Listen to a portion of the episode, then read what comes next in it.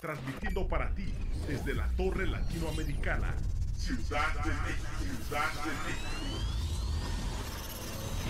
Somos Radial FM. Conciencia colectiva.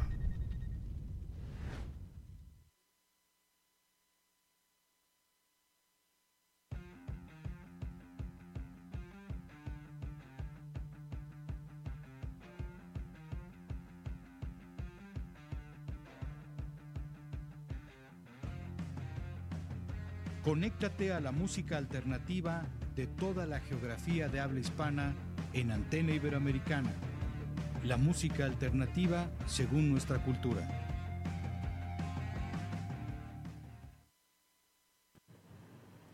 ¿Qué tal? Estamos en miércoles 2 de la tarde en la Ciudad de México, en la altura del piso 20 de la icónica torre latinoamericana, construida sobre lo que alguna vez fue el zoológico de Moctezuma. En esta zona se tenía todo un espacio dedicado a diferentes animales que el emperador eh, de los aztecas venía eh, de vez en cuando a recorrer, a contemplar todas estas especies que se tenían aquí en un muy buen cuidado y eh, curiosamente, pues bueno, con el paso del tiempo, en este mismo espacio, en donde también hubo algunas otras construcciones, en la etapa de la Nueva España, terminó haciéndose este edificio de la Torre Latinoamericana, que en los años 70 fue el edificio más alto de América Latina. Desde aquí estamos transmitiendo esta emisión de eh, este programa llamado Antena Iberoamericana, les queremos adelantar. La próxima semana vamos a tener un programa eh, que estamos preparando, un programa muy especial, el día 2 de noviembre, que es miércoles 2 de noviembre, eh, justamente el, Día de, Muertos, en donde queremos eh, abrazar el recuerdo de varios músicos importantes que se fueron en esta etapa tan oscura que vivimos de la pandemia.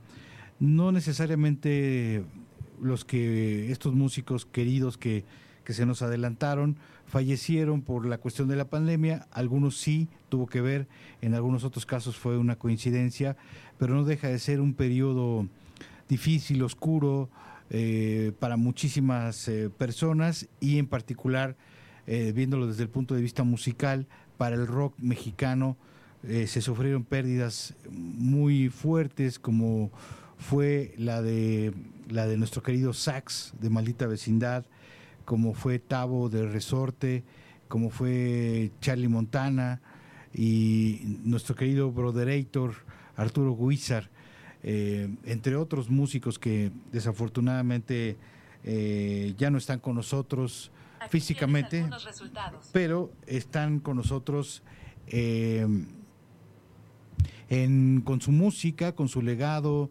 con este recuerdo que siempre vamos a tener de ellos y que queremos convertir en un ejercicio en donde hablemos de, de, ellos como personas, como músicos, recordar todo esto en una fecha pues señaladísima y que nos permite por primera vez después del término de la pandemia por fin reunirnos y hacer este tipo de, de programas eh, ya en esta situación eh, pues prácticamente libres de la cuestión de la pandemia. Entonces, eh, eso es lo que estamos preparando. Eh, estén al pendiente para tener más detalles.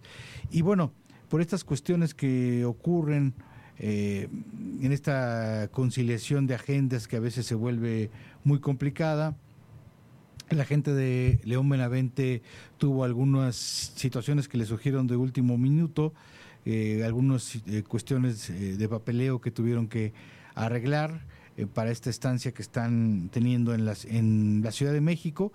Y bueno, en lo que damos tiempo a que, a que llegue nuestro siguiente invitado, que ya viene en camino, que están súper confirmados, la banda de Peces Raros, que es una banda que tiene una vanguardia muy particular en su música, eh, a mí me, recuerda, y lo platicaba con el equipo fuera del aire, me recuerda mucho a lo que era eh, los babasónicos en su inicio, una banda muy imaginativa, eh, con cosas muy interesantes, que pues se sabe acoplar también a la vanguardia de lo que está sonando actualmente. Y bueno, Peces Raros está en la Ciudad de México, es una banda argentina ya con una trayectoria muy interesante, a pesar de que sigue siendo un grupo joven. Tienen eh, tres álbumes ya editados, el más reciente de ellos.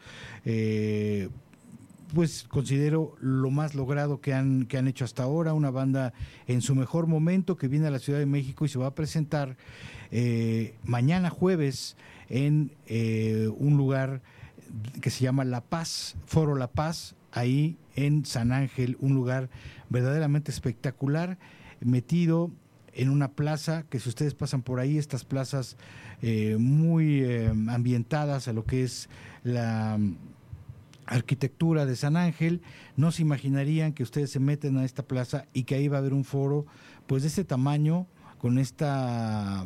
Eh, facilidad para poder ver un concierto, para poderlo disfrutar verdaderamente de una manera plena. Y ahí se estarán presentando este jueves este, este grupo llamado Peces Raros.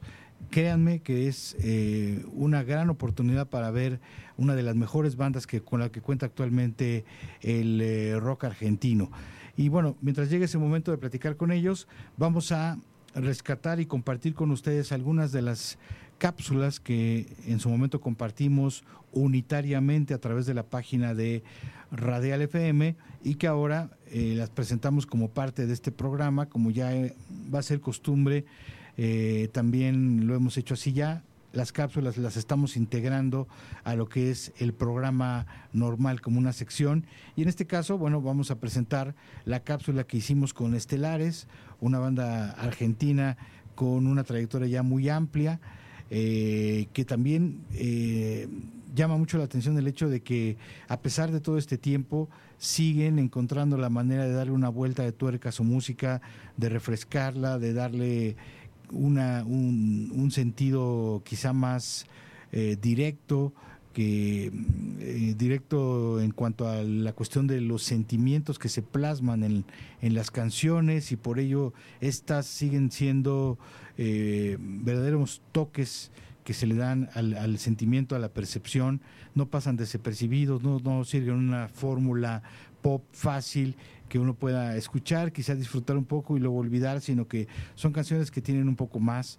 Y, así, y, bueno, así han construido su carrera y en este su más reciente álbum, el grupo eh, con esto se mantiene completamente vigente, en forma, demostrando que es una banda que todavía tiene muchas cosas que decir y que tiene ganas de seguir haciendo música. Y lo vamos a complementar con eh, una, una agrupación que es una variante de varios de los integrantes de Seis Pistos, esta banda ya eh, punk, punk rock, ya muy reconocida, que bueno, durante la pandemia se les ocurrió hacer este proyecto llamado De Supuestos, en donde ellos eh, encarnan a una serie de personajes que aparecen a través de, videos, de cómics, que parecen más bien tener que ver con la manga. Y este grupo, eh, respaldado en vivo, obviamente por estos integrantes, en estos videos aparece ahí teniendo una serie de aventuras y se ha vuelto viral, se ha vuelto muy, muy eh, interesante, la gente lo ha recibido muy bien y hablamos eh, con eh, la gente que está detrás de este proyecto llamado de supuestos. Estas son las cápsulas que les vamos a presentar, entrevistas con proyectos interesantes de este universo de la música alternativa en español. a pesar de los pesares, a pesar de estar enfermo, está ahí fiel, aquí en el barco. Pam, te mandamos un abrazo, muchas gracias por por echarle ganas y estar aquí con nosotros. Andrea y Brian también andan por ahí, así es que eh, pues estamos con equipo completo y vamos adelante con, con estas cápsulas.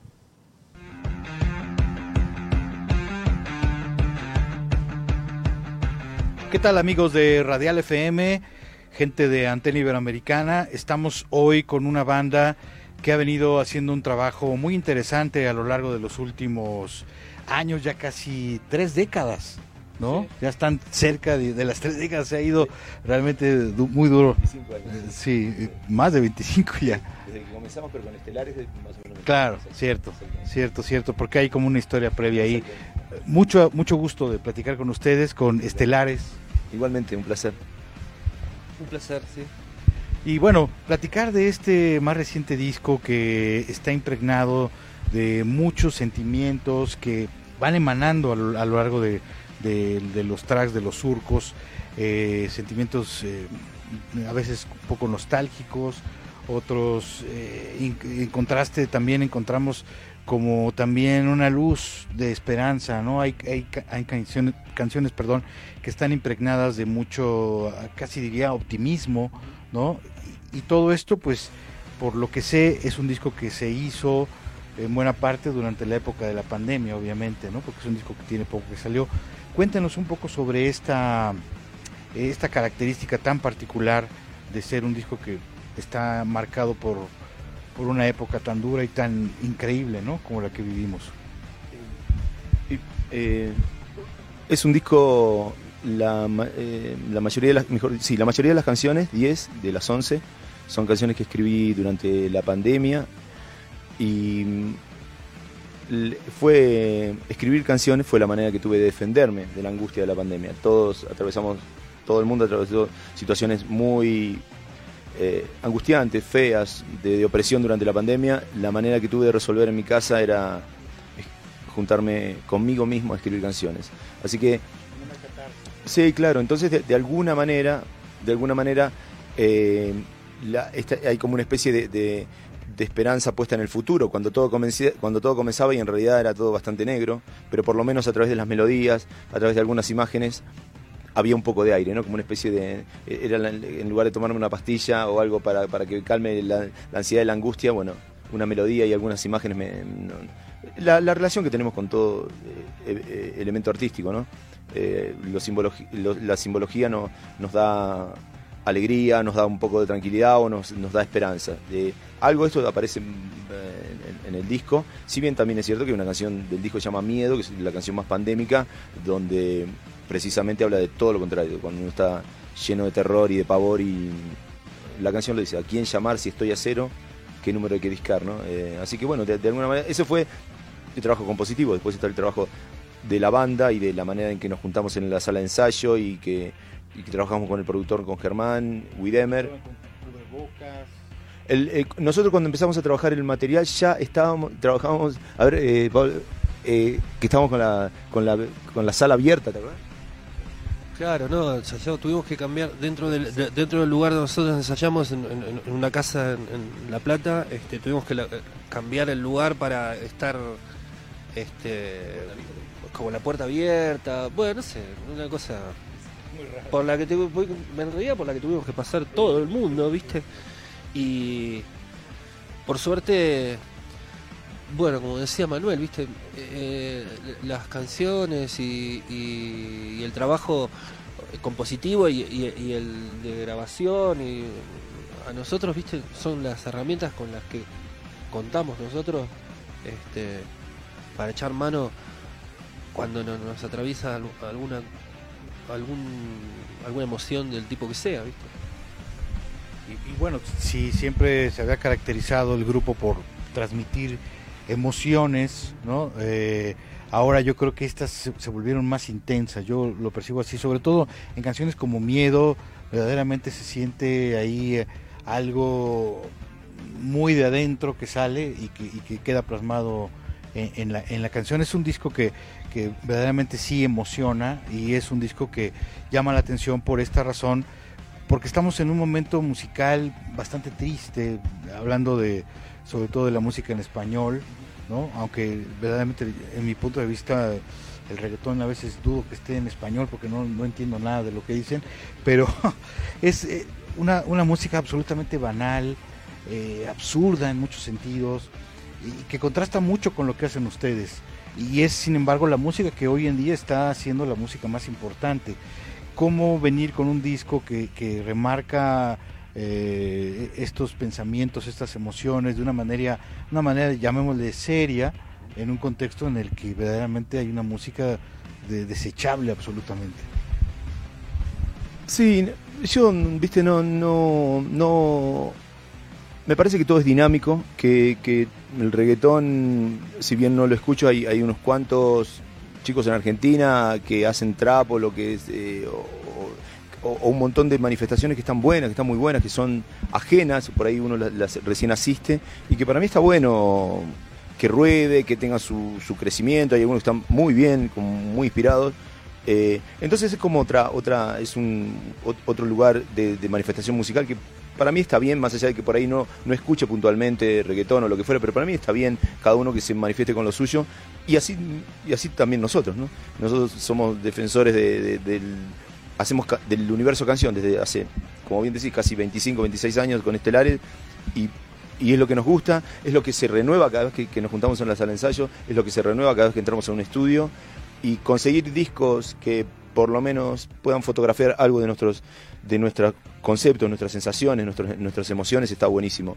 Eso es nuestro trabajo. Lo demás, eh, yo creo que la realidad mm, ah, eh, cultural, musical en este caso, siempre es dinámica y veremos eh, cómo, cómo continúa, ¿no? Correcto. ¿Cómo se dio la colaboración con Enjambre? Lo cual me parece muy interesante porque ha habido una relación desde hace muchos años. bueno, me tocó ya estar haciendo periodismo cuando se dio el llamado boom del rock en español. Me tocó entrevistar a la primera vez que vino Soda Stereo, etcétera. Eh, desde ahí se tendió un puente muy interesante entre México y Argentina, entre Argentina y México. Y eh, el hecho de que ustedes lo refuercen con esta colaboración, obviamente después de tantos años y varias colaboraciones que ha habido, ustedes suman esta colaboración. ¿Cómo se da y cuál podría ser el resultado que ustedes buscaban? Sí, a, a principio hicimos un- la, la- la- primera fotografía que tengo es que hay un lugar, desde, primero somos todos iberoamericanos, después hay un lugar de, de música de los 70, 80 también, pero sobre todo los 70, que atravesó toda Latinoamérica, que son los melódicos, ¿no? Entre los que, los que uno sabe que está Leonardo Fabio, Nino Bravo, Sandro, Julio Iglesias, Roberto Carlos, y uno escucha bandas y cuando aparece lo melódico, automáticamente nos sentimos iberoamericanos, pero automáticamente, que es como un pequeño, por más que uno tenga banda rock, ¿no? Es, eh, eh, bueno, exactamente. Y hay algo de eso que los enjambres lo tienen, lo tienen. Y, eso terminó combinando de maravillas, es decir, nos, nos hablamos, los chicos pasaron por el estudio porque justo estaban en Buenos Aires, estaba esta canción, una canción que tiene que ver con el universo melódico, Hueto tiene ese timbre de voz que a mí me es como ese, esa especie de terciopelo y vos también en sus agudos es como muy mexicano, que a, mí, que a mí también me gustaba porque me parecía que reforzaba el alma de la canción. Y entonces sí, pero ¿por qué no? ¿Por qué no? Así que bueno, vénganse al estudio y después terminan pasando las cosas que, como ya lo dije, que terminan ocurriendo entre los músicos. Te juntás en una colaboración y ves si sale bien y, y- o a veces sale mal. Y en este caso salió bien, quedó muy, muy bien sobre la canción. Buenísimo. Y hablando de estos, de estos puentes entre el rock, entre la música contemporánea de Argentina y México, de México y Argentina, pues hace poco sufrimos el deceso de Marciano Cantero. No sé si quisieran mencionarnos algo al respecto. Y la verdad, este. Sí, muy triste porque. eh, tu- tuvimos la oportunidad de conocerlo eh, en Lima una vez y la verdad más allá de la admiración como, como músico, como artista que tenemos desde siempre, este, me pareció, me- en ese momento que lo conocí me pareció un tipo este, divino. eh, y eso también influye eh, cuando ocurren este tipo de cosas. Este, bueno, como cuando se va cualquier artista, este, lo que pasa es que los que estamos, este, los que seguimos, lo vamos a extrañar, a extrañar, ¿viste? Eso. Bueno, eh, eh, Marciano, como bien te dijo Pablo, eh, ha representado mucho de lo que estamos hablando, la- ha representado mucho de la canción iberoamericana. Eh, y influencia sí, sí, sí, absolutamente, porque venimos casi del mismo, de- del mismo universo generacional, él un poquito más grande, pero casi el mismo universo generacional y semejante don de persona, como dice Pablo. Eh, a mí la gira en, en Lima, a mí me ha tocado compartir eh, una, una vez un, show de los decadentes en Mendoza que nos invitaron a varios cantantes, entonces en- estaba Marciano, estaba y fui muy felizmente invitado y estuve hablando largo y tendido con él. Y una de las cosas más allá de su talento que aparecía es eh, un encanto de persona, ¿no? Así que, cómo no estar tristes, pero también saber que eh, eh, la vida es la vida y nos sostenemos ahí, los músicos, en el universo de las melodías, ¿no? Totalmente. Y cómo resumir este, este retrato, ya estamos hablando un poco de los motivos que tuvo este más reciente disco. Eh, ¿Cómo se podrían ver ustedes en este, en este retrato? Ahora que ha pasado un poquito de tiempo, muy poco todavía, pero eh, me refiero más al momento que ustedes lo grabaron, ¿no? Y que ahí quedó y que lo han podido ya ver un poquito a distancia. ¿Cómo, cómo podrían describir ese retrato? Sobre todo con respecto a los otros ocho discos. Eh, mira, la verdad es que es un disco como muy nuevo para nosotros, eh, porque de hecho lo ensayamos para grabar eh, lo grabamos, lo ensayamos, ensayamos ahora cuatro canciones y vamos a, Argentina durante la gira a, tener que ensayar para, para, presentarlo en el Gran Rex. Y al ser un disco tan, tan cercano, yo no tengo distancia. La única distancia que lo único que te puedo decir es que las devoluciones de gente que uno estima, que uno estima ya sea colegas, periodistas, incluso la, un montón de, de público cercano, es que el disco es muy emocionante y que gusta mucho. Entonces uno se agarra de, esa, manija y anda contento con, esa idea, pero todavía no hay un. Honestamente, yo todavía no, tengo distancia como para. Es un disco que quiero, ¿eh? pero como para decirte, mirá qué es lo que ocurrió. Eh, exactamente. A mí me parece que hay algo que es buenísimo, que es un disco que tiene. que venía necesitado, tiene alma, tiene mucho más alma y nos involucra incluso a nosotros, aún sin comprenderlo. Eh, entrar en un tema también que que es este inevitable, se nos viene encima. ¿Cómo ven Argentina para el, para el Mundial? ah, mira, bueno, a nosotros nos gusta mucho el fútbol. Eh, mira, las veces que yo me sorprendió Scaloni. Yo no no no no tenía como técnico, va, de hecho nadie me parece que lo tenía como técnico. Pero bueno, qué sé yo, me parece que está que me gusta, qué sé yo. Eh, no quiero decir mucho porque la verdad que yo... A veces pasa. Sí, soy muy cabulero, no sé cuál es la palabra que usan acá en México para para supersticioso, qué sé yo, bueno, vengo de una, escuela más o menos por ahí, así que prefiero no decir nada, pero eh, tengo esperanza, sí. Por último, ¿cómo, ¿cómo hacer para mantener una banda en forma? Llama la atención escuchar un disco tan emocionante de una banda que tiene más de 25 años de carrera y tienen ocho discos. Esto habla muy bien de, una banda con estas características porque normalmente lo que pasa es bandas que se aferran a, sobrevivir, que están ya en, una etapa ya de muchos años eh, y que a veces pues ya no nos otorgan sus mejores trabajos. Yo creo que este disco podría competir para ser uno de los mejores discos de, estelares, sin ninguna duda, desde mi humilde punto de vista, y eso es algo muy llamativo. ¿Cómo, hace, cómo hacen para estar en forma? Muchísimas gracias por, tu amabilidad, generosidad.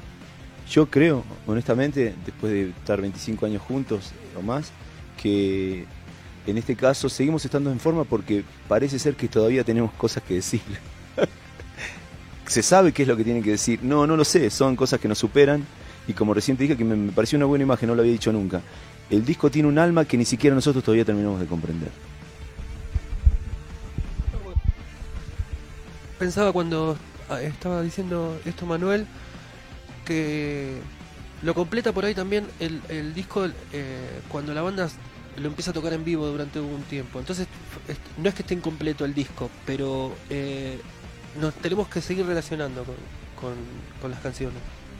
Para los que estén apenas conociendo a Estelares, que siempre pasa, ¿no? Gente nueva que, que se suma, pues hay una larga historia ya con este de nueve discos que ustedes pueden escuchar obviamente en las plataformas eh, digitales. Y con esto nos despedimos en esta cápsula de antena iberoamericana itinerante hecha para Radial FM. Muchas gracias a Estelares. Muchas gracias.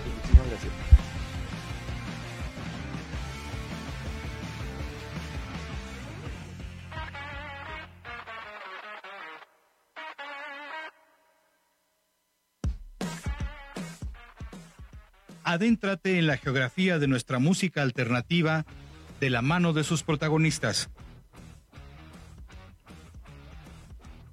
Todos los lunes y miércoles a partir de las 2 de la tarde en Antena Iberoamericana por Radial FM.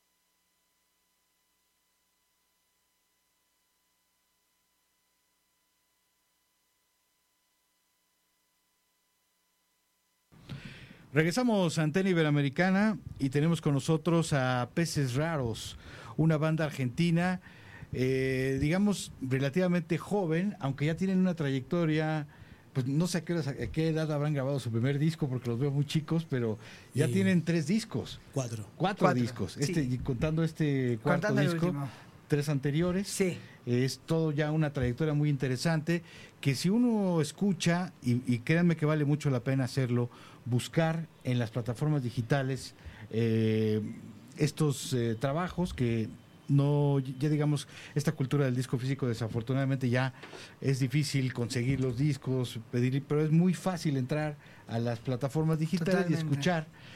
Uno puede darse cuenta de la evolución que ha tenido disco con disco la banda, ¿no? Cada vez sonando mejor, con una personalidad más propia y pero siempre también con esta raíz lo platicábamos antes de entrar al aire del sonido de esta escuela de rock argentino que ya es muy importante y que es de las más importantes para el rock en español. Aquí en México también ha tenido un impacto muy grande desde hace mucho tiempo. Háblenos un poco de este inicio, les damos la bienvenida, eh, de este inicio de la banda, de cómo se gesta con estas influencias, siendo ustedes tan jóvenes, ya, ya traían ahí todo este bagaje tan increíble que hay en el rock argentino.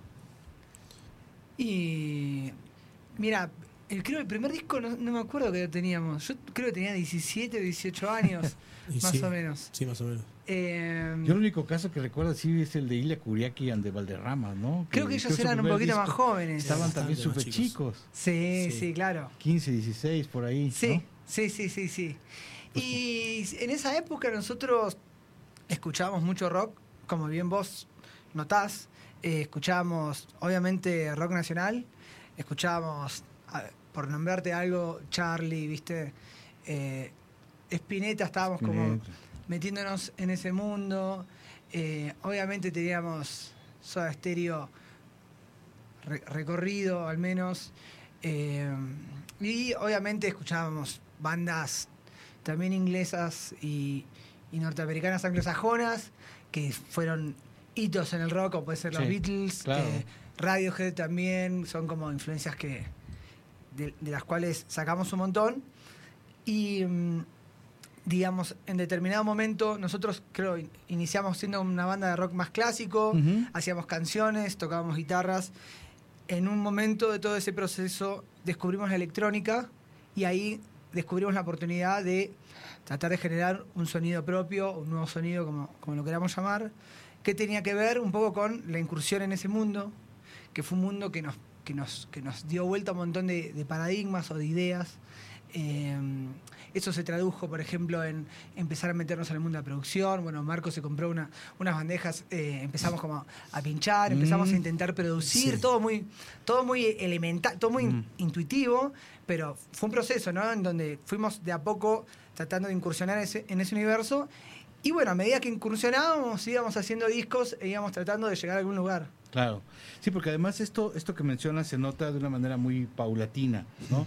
Eh, cómo van sumando elementos que ustedes fueron creyendo que venían bien para el sonido que ustedes querían. O sea, no fue un cambio tan drástico, si uno lo escucha así con el paso de los, de los discos, ¿no?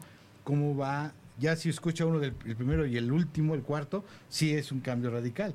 Pero si uno lo va viendo con, con los discos que están en medio, se nota cómo ustedes fueron realmente ajustando todo, todos esos recursos a lo que ustedes querían ir haciendo y además respetando esa esencia inicial de alguna forma, ¿no? Sí, creo que ese camino está determinado por el tiempo que nos fue tomando entender la electrónica. Porque cuando conocimos la electrónica, eh, de pista, el techno, Ujú. fuimos a ver DJs, nos percibimos como un lenguaje realmente nuevo, 100% distinto a todo lo que hemos escuchado antes. Y en primera instancia quisimos sumar algo de eso a nuestra música y fuimos desde la ignorancia del, del lenguaje, agarrando en primera instancia las cosas más superficiales, que están más a la vista, más accesibles para, para quien no conoce el código. Entonces aparecen elementos como el bombo en negras en la batería, los bajos estáticos, eh, eh, las líneas de bajo estáticas que no se mueven con la armonía, ese tipo de cuestiones, pero no teníamos sintetizadores, no teníamos eh, la herramienta, la herramienta, el- la tecnología, el Ujú. instrumento. Y después nos fuimos eh, adentrando, como cuenta Lu, con las, las compacteras, eh, a producir tracks en la computadora, comprando los sintetizadores.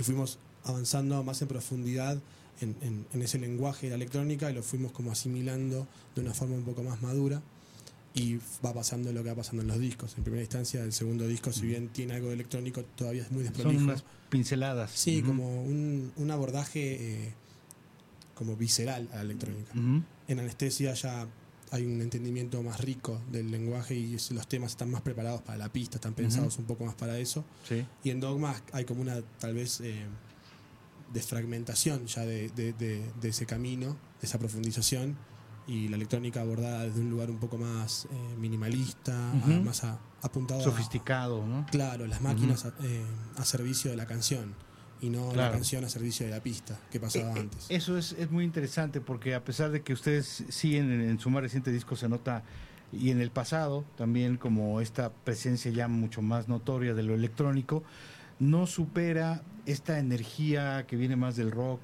y más del humano, ¿no? Sí. Ah, y, se, y sí se vuelve una herramienta, un complemento muy bueno, pero no rebasa, no, no se come la electrónica al- a esta esencia. Claro, y a ver, o sea, yo creo que fue como tuvimos tuvimos determinados momentos donde donde hubo que, que decidir, ¿no? Ir por un camino tal vez de electrónica más puro y alejar eso implica siempre alejarse de la canción porque el formato de la música electrónica no tiene nada que ver con el formato de la canción que puede ser aplicable en general a cualquier género, o sea, puede ser rock, como puede ser folclore, como puede ser millones de géneros. Sí. Pero digamos, son formatos que son muy distintos, ¿viste? Piden otros Totalmente. tiempos, piden otro trabajo del material. Nos sentimos muy cómodos jugando en ese límite. O sea, a nosotros nos interesa mucho no abandonar la canción porque sentimos que es una forma muy directa de, de comunicación y de, y de- y de estar en contacto con, con la audiencia, pero, pero tal vez en el, en el show en vivo ganamos mucha más libertad para jugar con esa canción, Claro. para descomponerla un poco y para ponerla a servicio de una idea un poco más pistera. Si bien la, la canción cuando aparece, aparece y, y está ahí, vamos jugando con los materiales, la vamos, in- eh, la vamos trayendo de a poco eh, al lugar y vamos jugando así, sí un poco más, si se quiere, electrónico, ¿no? La propuesta, pero más en el vivo. En el disco optamos por la canción como, Algo más redondo. ¿no? como recurso, como, como idea, como, como manera de llegar. Y ese, en ese sentido de jugar con los límites, está esta versión que hicieron con, con Trueno de uno de los sencillos de su más reciente disco, que eh, les voy a confesar en una primera instancia y viniendo de una vieja escuela, digamos, del rock en español, y siendo un poco reticente a ciertas cuestiones de la música actual, entiéndase específicamente el reggaetón, ¿no? Eh, de repente ciertos ritmos que se manejan allí, me, me- me sentía un poquito que iba a entrar a un terreno en donde iba a venir la, la- grosería, la, la- la cuestión este eh, pedestre, qué sé yo. Y sin embargo, lo supieron hacer maravillosamente desde mi punto de vista. Esta conjunción lo, lo logran muy bien. Se sigue siendo, siguen siendo ustedes colaborando con un artista que viene de otro palo, como dicen en Argentina, ¿no? Y, y- y logran hacer una mimetización muy interesante en donde, porque además ustedes cuando usan estos tipos de ritmos, de repente, en lugar de que venga la frase pedestre, viene algo poético, ¿no? Viene algún algo que, ten- que tiene mucho más sustancia y es mucho, mucho más sugerente que algo tan procas, ¿no? Y Este, esa colaboración eh, es algo realmente tal vez impensable de antemano. Tal vez te encontrás con esa situación de esto va a funcionar o no te lo imaginas funcionando o te cuesta eh, imaginar en- de qué forma podrían esos dos mundos coexistir y tener sentido. Y viene en primera instancia la propuesta de parte de Trueno y de su equipo, porque les gustaba mucho la canción. Yo creo que Trueno debe haber empezado a imaginar cosas arriba de ese beat con su propuesta y, y nos interesó ver, ver qué onda en primera instancia sin mucha expectativa, porque tampoco sabíamos qué es lo que pretendían hacer. Entonces les enviamos las pistas de la canción para ver qué, qué hacían y qué nos devolvían. Y nos devolvieron un montón de ideas musicales, muy melódicas que a nosotros obviamente nos, nos gustaron mucho, entonces desde ahí nos dimos cuenta de que había un potencial cruce interesante realmente en términos artísticos, porque es lo único que nos interesaba. Si el cruce daba una estética novedosa y, y- e interesante para ambas partes.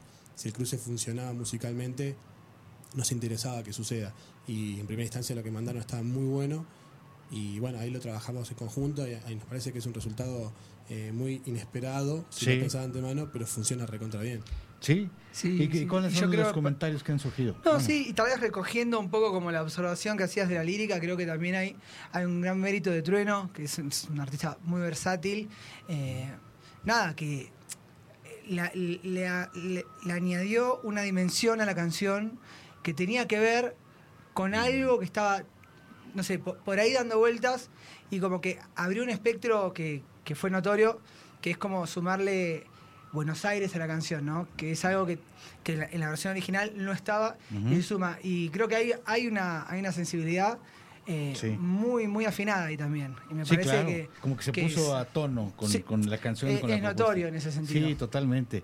Sí, y bueno, eso es lo triste de repente de que a veces uno se deje llevar por el prejuicio, ¿no? Eh, digo, yo asumo esa culpa y creo que mucha gente ya estamos muy prejuiciados con el reggaetón y con el parte del trap, que, que se vuelve algo demasiado este pedestre, ¿no?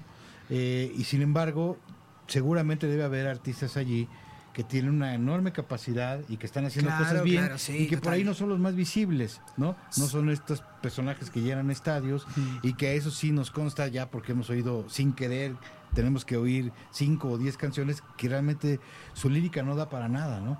Entonces, pero sí hay artistas valiosos. Sí, Sí. yo creo que no sé si es un prejuicio, eh, creo que es un juicio emitido en base a lo que has escuchado, que es un montón de música que tiene un código. Tal vez esa estética no te gusta en absoluto, lo lírico, lo que sea, entonces no es un prejuicio, es un juicio. El tema es que cuando eh, hay una sonoridad en primera instancia que vos remitís ya a, a todo ese código, a todo ese lenguaje, por ahí te perdés de acceder a, a personas que dentro de esa estética están proponiendo cosas diferentes, que las existe como en todo género. Claro, claro, sí, sí, sí, y hay que estar también pues abiertos y atentos a, a todo esto porque bueno, también este, está eh, captando muchísimos, muchísimos eh, oídos a muchísima gente y debe también tener alguna razón, ¿no? Por la cual está sucediendo y además de que yo me imagino que hay artistas en Argentina, en otras partes que están combinando esta influencia con otro tipo de escuela Sí. que a lo mejor les exige a sí mismos tener una propuesta lírica que igual no sea tan vacía, qué sé yo, ¿no? Este, cada contexto musical es diferente. Este, el, el contexto original del reggaetón es uno, pero luego ya cuando eh, pasa un poco como la cumbia, ¿no? Que la cumbia pues es originaria de Colombia, pero al final de cuentas tomó carta de naturalización aquí en México desde hace mucho tiempo, en Argentina lo ha hecho también y en muchos otros países y cada uno le ha dado su propia esencia y se ha hecho una subcultura de la cumbia en todos estos países, ¿no? Y cada uno tiene incluso características muy propias del lugar, ¿no? Aunque parezca eh, contradictorio. Sí, la música es una cosa viva que va siendo apropiada en cada región por, por necesidades y, y el lenguaje propio de cada lugar y los códigos de cada lugar y va encontrando distintas expresiones. O sea, en la cumbia en Argentina es súper fuerte y es muy diferente. a la que no lo era, colombiana. digamos, en los ochentas, ¿no? Mm, No, No, y de no, repente en los tuvo 80 no. un vuelco no. y, y se volvió algo Sí. fuertísimo, ¿no? Se arraigó mucho en los barrios. Y en tuvo un montón de, de momentos la cumbia en Argentina, Ujú. como debe haber pasado, bueno, con un montón de géneros, bueno, mismo Sí. el rock, si Ujú. se quiere, que, Claro. que acá es uno, en Argentina es otro, Sí. en USA Eh, es y- o- otro. o en el mismo Argentina son como tres o cuatro diferentes también, hay como varias escenas de Sí, rock. hay, hay épocas, o sea, hay Sí. décadas, hay décadas donde prevalece un sonido, prevalece una idea, prevalece, no sé, un- una lírica más o menos común. Ah, Sí, sí, sí. Son momentos. Claro.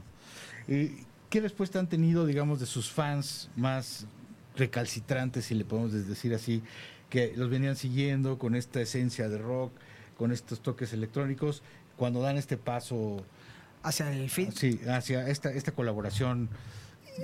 eh, que creo que coincidimos en que el resultado ha sido buenísimo musicalmente, ¿no? Pero a, a veces se impone este juicio, este prejuicio, y, y no, no sé en este caso ustedes cómo sintieron, sobre todo con los fans. Y lo que pasa, tal vez particularmente en Argentina, es que hay una apertura muy grande. O sea, en este momento en Argentina hay muchas propuestas musicales de altísima calidad que tienen, hacen pie en tradiciones completamente distintas. Eh, hay una, hay como una, una convivencia mm, zarpada ya. eh, de mucho respeto y de admiración. Entonces, Ya no hay tanto esas no, trincheras. no, no, ni ahí, ni ahí. Y, y creo que eso es es súper sano para la música. Claro. Es súper sano y fue muy celebrado. O sea, fue muy celebrado. Eh, porque no, digamos, hay, hay tantas propuestas y, y hay una apertura muy grosa. O sea, bueno, mi- mismo te fijas en los line-ups de los festivales hoy en día, Sí. que hay, o sea, hay criterios de, de- muy amplios Sí. y las audiencias están ahí, o sea, y conviven. O sea, no es como tal vez hace 10 o 15 años que era una cuestión un poco Sí, más. sí, sí, de aquí eh, para yo soy de allá acá, era de acá para acá y de acá para acá. Eso está buenísimo y me parece que debería ser así siempre. Muy bien. Eh, ustedes en, en vivo eh, crean una expectativa, en este caso aquí, aquí en México, muy interesante con respecto a lo que son sus discos. ¿no? Los discos son muy atractivos, hay, hay un manejo muy interesante de todos estos elementos que ya mencionábamos. En vivo, ¿cómo se transforma el, el grupo? Ah, eh, termina obviamente expandiéndose por la incorporación de otros músicos de apoyo, pero también están estos este como estos elementos so- novedosos, sorpresivos que existen en una actuación en vivo. ¿Qué nos pueden adelantar de lo que vamos a poder ver mañana en el Foro La Paz? Es un lugar maravilloso en el sur de la Ciudad de México, en San Ángel, que es una que era un pueblo antes y que bueno también fue absorbido por por esta enorme masa Sí. y que eh, tiene características muy bonitas, digamos. San, San Ángel es de las zonas más bonitas de la Ciudad de México. No y en, y medio de eso está este foro La Paz, en donde ustedes se van a presentar mañana. Bueno, eh, traemos el show, eh, como decís vos, las canciones, hay que hacer una diferenciación un poco entre lo que pasa en el disco y el vivo. En nuestro caso es muy fuerte la diferenciación. Las canciones en el vivo sufren transformaciones por múltiples necesidades. Nosotros hacemos un, un formato de set, de show, donde enganchamos las canciones y no paramos de tocar nunca. Empieza el show y termina el show. En el medio suceden todas las canciones, casi sin silencios. Entonces, eh, eso lo hacemos emulando un poco la idea del DJ set, ¿no? Entonces hacemos un trabajo de, de hacer lo que le llamamos enganches, que son... Que se mezclan las canciones del final y el principio. Correcto, sí, como haría un DJ con el final de un track y el comienzo del siguiente. A veces son pasajes instrumentales completamente compuestos, o sea, no es que son elementos imbricados de un tema y otro, sino que es una transformación musical que te deriva en la entrada del tema siguiente. Pero bueno, ahí, en esos casos generalmente las, las codas, los finales de las canciones y las intros sufren modificaciones, se alargan, se cam- cambian, cambian cuestiones de tonalidad también a veces, para que los, las enganches queden mejor.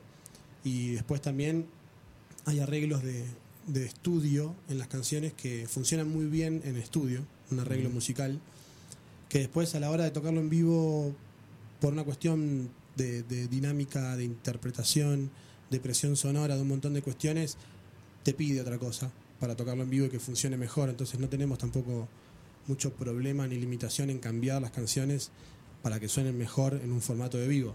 Cambian muchísimo. Y bueno, nada, es tomando por ahí la, la palabra de la gente que nos va a ver siempre, que tenemos gente que nos va a ver hace mucho tiempo y son ya gente cercana, que siempre nos, nos marcan que nada que ver ver la banda en vivo, escucharla en Spotify, como dos mundos diferentes y siempre recomiendan a sus personas eh, cercanas que vayan a ver el show en vivo. Sí, sí, sí, es sí. como nuestro gran fuerte generalmente. Claro, yo creo que es muy importante y hay que aprovechar esta oportunidad de verlos mañana. Van a estar también en Texcoco, ¿no? Creo que en el, en el la última fecha, sí. Sí. Porque el equipo es de Texcoco. eh, Ah, es que ok. Esperan estar ahí. Ah, bueno, en el sí, Doppler. genial. Yo voy a ir mañana a lo de, a lo de Por San favor. Ángel Ah, bueno. y ellos van a ir a- Así es que vamos a cubrir, por decirlo así, lo- las dos presentaciones. Ah. Genial. Sí, ¿No? bueno, mañana es la primera de toda la gira y Texcoco es la última. Ah, Intro y outro. Así El- que empieza medio- el queda el arco perfecto, en bien poético que- queda. Claro. Empieza el set, termina el set. ¿Y en medio qué va a haber? ¿Se Y hay- recuerdan de algunas ciudades? Sí, claro. eh, después de mañana tenemos eh, Izcali, Ok. el día siguiente. Después eh, Tlaxcala, ¿Tlaxcala? lo Ujú. pronuncié bien. Sí, Tlaxcala. Tlaxcala. Y después Guadalajara. Ok. Y después hay una más en Ciudad de México y la de Texcoco. Ah, Son muy seis. bien. Perfecto. Así pues ahí hay que, hay que estar muy al pendiente. Créanme que eh, pocas veces hacemos tanto énfasis en la recomendación de ver a una banda, pero créanme que si quieren darse una idea de lo que está pasando, de una de las mejores cosas que está pasando en Argentina hoy en día. Hay que ver a esta banda, Peces Raros, lo han hecho muy bien, es caer un poco en el lugar común, decir que es una banda que está madura, que está en su mejor momento, pero realmente lo es, ¿no? Creo que ahí están los discos y Dogma es hasta ahora, desde mi humilde punto de vista, su obra su mejor trabajo, su obra maestra, digamos. Bueno, muchas gracias. Y eh, además que abre un montón de puertas para que más que siga avanzando todo este proyecto hacia un futuro, ¿no? Sí. Bueno, sí, muchísimas gracias. De hecho, algo que, que no dijimos, que, Sí, que es, lo iba a decir. es importante para nosotros. eh, nosotros eh, mañana vamos a presentar un tema nuevo que va a salir, eh, que va a estar, va a ser un single, Ok. eh, un tema que se llama Cerca, que es un, un nuevo tema. Eh, que va a que ser va a estar en plataformas el viernes. Sí, no, el jueves mismo va a estar en. Ah, plataformas. ok, ok. Y la primera vez que lo toquemos va a ser aquí, en. México, y para nosotros es, es un honor y es un flash. Las dos cosas. Uy, qué padrísimo. Sí. em, y nada, bueno, es como tiene una componente bastante dogma en, en- en el procedimiento de- del trabajo del audio, ¿no? Esa cosa medio minimalista, medio popera, eh, que reposa bien en la canción. Pero a la vez sofisticada. con- Exactamente, está todo ese aspecto, pero es volvimos como sentimos la necesidad de ir a algo más de club, más de pista, un poco más agresivo, un poco más rockero. Y entonces es más al cuerpo este tema y es un paso hacia esa dirección. Háblenos un poquito de Dogma como, como obra. Sí. ¿Cómo, ¿Cómo llegan a Dogma? ¿Cuáles son los aliados que, que tuvieron para poder eh, consolidar esto en la producción, en las colaboraciones? Además, un disco hecho en, en la pandemia, ¿no? que fue una situación completamente atípica. Y No sé, determinante eh, también Sí, para la producción. eso. Entonces, Porque- ¿cómo influye también la pandemia en el disco? Háblenos un poco sobre esto. Es muy notorio porque es un disco que por primera vez hicimos eh, Lu y yo en primera instancia solos, en la computadora, maqueteando todas las canciones antes de ir a un estudio. Generalmente hacíamos las canciones más en la sala de ensayo, pasaban por la situación de banda, se armaba el arreglo tocado y después grabamos eso en una forma más tradicional, de ir a grabar las baterías, los bajos y ya estaba resuelta la situación de vivo básicamente. Y acá fue totalmente inverso, hicimos las canciones en las maquetas en la computadora, hicimos el trabajo codo a codo con Juan Stewart, que es eh, quien produjo desde Parto de un mal sueño en adelante todo lo que hicimos, que es una persona con la que nos llevamos muy bien, nos encerramos en el estudio meses, meses a, Meses. a buscar cada sonidito, a cambiar arreglos de lo que estaba en la maqueta, lo que no funcionaba. Hay temas que sufrieron mucho más, digamos, en una manipulación más, más fuerte. Hay maquetas que quedaron, sí, mucho. Hay otras que quedaron más como están en la maqueta. Y fue todo un trabajo bien de estudio, bien de, de elaboración minimalista, medio de laboratorio sonoro, de síntesis y todo eso. Sí. Y bueno, da una estética realmente muy diferente a, a la situación de pasar primero por la banda y la grabación en grandes estudios con, con todo el instrumental tocando en caliente, grabamos generalmente. Hay un sonido más de banda y en Dogma se nota un cambio estético que es un poco la dirección en la que estamos ahora, igual el tema que sale mañana y los Va temas que en esa- vienen Totalmente. eh, va, va en esa dirección, no en, en- en la energía, Mm. que Dogma tiene como una energía más, no sé, cancionera seguro, más eh, elegante, me da la impresión, Sí. un poco más eh, Sí, sí, sí. Fina, escuchable, no solo para... Hay temas que se pueden bailar y Y se nota eso que mencionabas, muy cuidado, todos los detalles están muy cuidados. Sí, porque eh, justamente ese tipo de, de procedimiento, per- o sea, te permite estar eh, muy- tomar decisiones eh, muy finas respecto de cómo va a sonar algo y cómo ese algo va a sonar con otra cosa. O sea, tiene que ver con cómo terminás configurando el arreglo. De hecho, bueno, o sea, algo que, que vos hiciste mención o tocaste eh, respecto de, no sé, por ejemplo, la, multiplicidad de géneros que hay hoy en día en la actualidad, ¿no? Sí. Nosotros, o sea, si bien nuestro, nuestro, nuestro máximo caudal de escucha tiene que ver con la electrónica, no solo con la electrónica, nos escuchamos un montón de cosas que te sorprendería. Pero digo, eh, a grandes rasgos escuchamos mucha electrónica, pero también estamos muy en contacto con lo que pasa en la actualidad de la música y trabajar de esa manera nos permitió también de algún modo jugar con distintas cosas de la música que si no hubiese sido esa la forma, tal vez no hubiésemos llegado. Por ejemplo, justamente Cicuta es un tema que, si bien tiene una cosa medio rockera 90, que tuvo que ver con cómo pensamos las guitarras, dijimos, che, vamos a agarrar las guitarras y que suene medio la electrónica de los 90, pero después dijimos, che, que tenga un pulso bien tecno Y después empezamos a jugar una idea, y si tiene una bajada medio, medio como, viste, el backbeat del trap, que tiene esa Sí, cosa sí, que sí. va a la mitad de tiempo, y dijimos, si tiene así como esa, ese pequeño guiño medio de actualidad, y ese tipo de, de- de posibilidades tiene que ver con la manera de producir. Claro. Y nos gusta jugar mucho con eso, o sea, nos gusta jugar con, con las cosas que van apareciendo porque creo que es un ejercicio muy importante, no, por lo menos para nosotros como músicos, que tenemos que hacer, que es, bueno, decir, che, ¿por qué no me gusta esto? O sea, porque no lo estoy entendiendo, porque en qué me estoy quedando, ¿En dónde, en dónde me estoy perdiendo lo que está pasando acá? Y decir, ¿qué puedo rescatar de, de- esto que a priori no me gusta, ¿no? Porque, qué sé yo, yo cuando era pibe escuchaba, no escuchaba tango, y todos los tangos me parecían iguales. Y cuando empecé a escuchar tango, empezás a encontrar las diferencias, Claro. y empezás a encontrar en dónde está el valor de un género y dónde está la riqueza.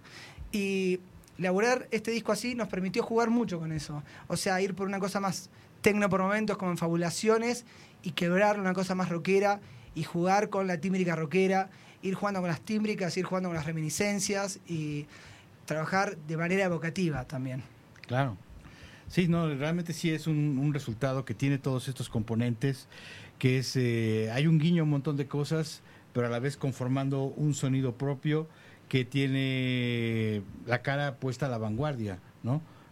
Im- Impulsado por un montón de cosas que vienen de, de antes también. Entonces, es una mezcla muy interesante y bueno, eh, por cuestiones que ustedes conocen de, de las prohibiciones de YouTube, de eh, Facebook, etcétera, no podemos poner eh, completa la canción, pero si nos apoyas, Pam, podemos poner un fragmento de eh, esta versión de Cicuta, que bueno, hay que mencionarlo, está en dos versiones, la versión que viene en el disco tal cual hicieron ustedes y esta versión que hicieron con Trueno, que fue esta aproximación en donde se mezcla la esencia de lo que es Peces Raros con este artista de trap, logrando algo que dense la oportunidad, hay que darnos la oportunidad de vencer ciertas ideas que tenemos y disfrutar este resultado que musicalmente creo que quedó bastante bien. Ahí lo estamos escuchando ya. Cuando te encuentro en el amanecer. Justo cuando el tiempo empieza a desaparecer. Bueno, ese fue un pequeño fragmento nada más para la gente que está descubriendo, porque bueno, siempre ocurre que hay nuevos oídos que están descubriendo cosas. Remítanse al canal de YouTube de Peces Raros, a las plataformas digitales a buscar esta canción y el disco completo donde viene la versión original, llamémosle así, de, de esta pieza, el disco Dogma, que es la cuarta producción de Peces Raros. Los cuatro discos afortunadamente están en las plataformas, incluso algunas cositas sueltas por ahí también, ¿no? Y algunas Sí, cositas de unos vivos. No, ahí están las, Los remixes, que claro, también. Nos gusta mucho hacer también de cuando terminamos un disco. Eh, Darle la vuelta. darle los stems de las pistas separadas de algunas canciones a productores de electrónica, que lo hemos hecho con todos productores de Argentina en ambas ocasiones, para ver qué interpretan. De hecho, les damos a elegir a ellos las canciones. Decimos, ¿qué, qué canción del disco eh, te gustaría hacer un remix? Generalmente nos sorprende mucho las elecciones porque eh, no son las no. obvias, claro. Sí, sí, sí. Y es porque están tal vez eh, imaginando algo que nosotros no vemos y después nos encontramos con ese resultado. Así que también están esos dos lanzamientos de remixes que se llaman Desconfiguración y Desconfiguración Volumen 2. Ok. Están Entonces, ahí. pues hay ahí un, un pequeño universo para adentrarse a la obra de este, este grupo que se va a presentar mañana en el Foro La Paz y Exacto. que eh, estén pendientes porque vamos a tener algunas invitaciones para la gente que nos sigue a través de, de este programa y de la página de Radial FM, estén muy al pendiente, vamos a tener ahí la manera de poder invitarlos a que se adentren a esta nueva vanguardia del rock argentino, ¿no? a este grupo que junto con algunos otros pues lleva hoy en día pues expandiendo digamos las fronteras de lo que inició como este sueño del rock argentino y que pues obviamente ha ido mutando y ha ido conectándose con todas las vanguardias que existen como debe ser. ¿no? Lo La hemos ido evolución de desvirtuando, se podría decir. música. No, no, no. Yo creo que eh, sí, un poco, pero yo creo que por buen camino también, eh, llevando todas estas esencias, toda esta enorme historia que ha tenido el rock argentino y que en su música, a pesar de sonar tan fresca, tan nueva, hay, hay estos ecos que nos conectan con toda esta historia que hemos seguido durante tanto tiempo aquí en México, ¿no? Al menos desde los 80 finales se dio esta conexión que platicábamos también antes de entrar al aire con algo que se llamó el boom del rock en, en tu idioma. Aquí en, México también el rock en español era algo súper subterráneo y con este boom de artistas eh, argentinos, españoles, mexicanos que de repente tumbaron las puertas y de las radios y entraron a las radios populares, pues afortunadamente el rock en español se volvió algo muy masivo y con sus altas y sus bajas, pues hoy tenemos cosas como el Vive Latino y otros festivales en el cual esperemos verlos pronto. Ojalá, Sería- sí, sería nos encantaría, es un festival impresionante. Tremendo. Yo creo que sería muy interesante verlos en un en un escenario así porque bueno, pues tienen todo para poder hacerlo. Me imagino que en Argentina ya ya han participado en eventos importantes.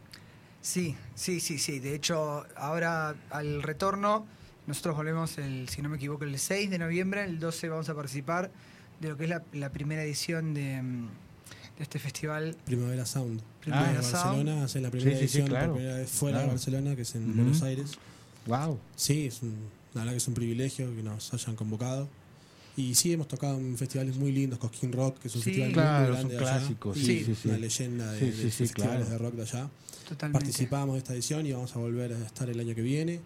Así que sí, sí, eh, hemos participado en festivales grandes. En esos Argentina hay muchos escenarios. festis. Sí, Hay- sí, claro.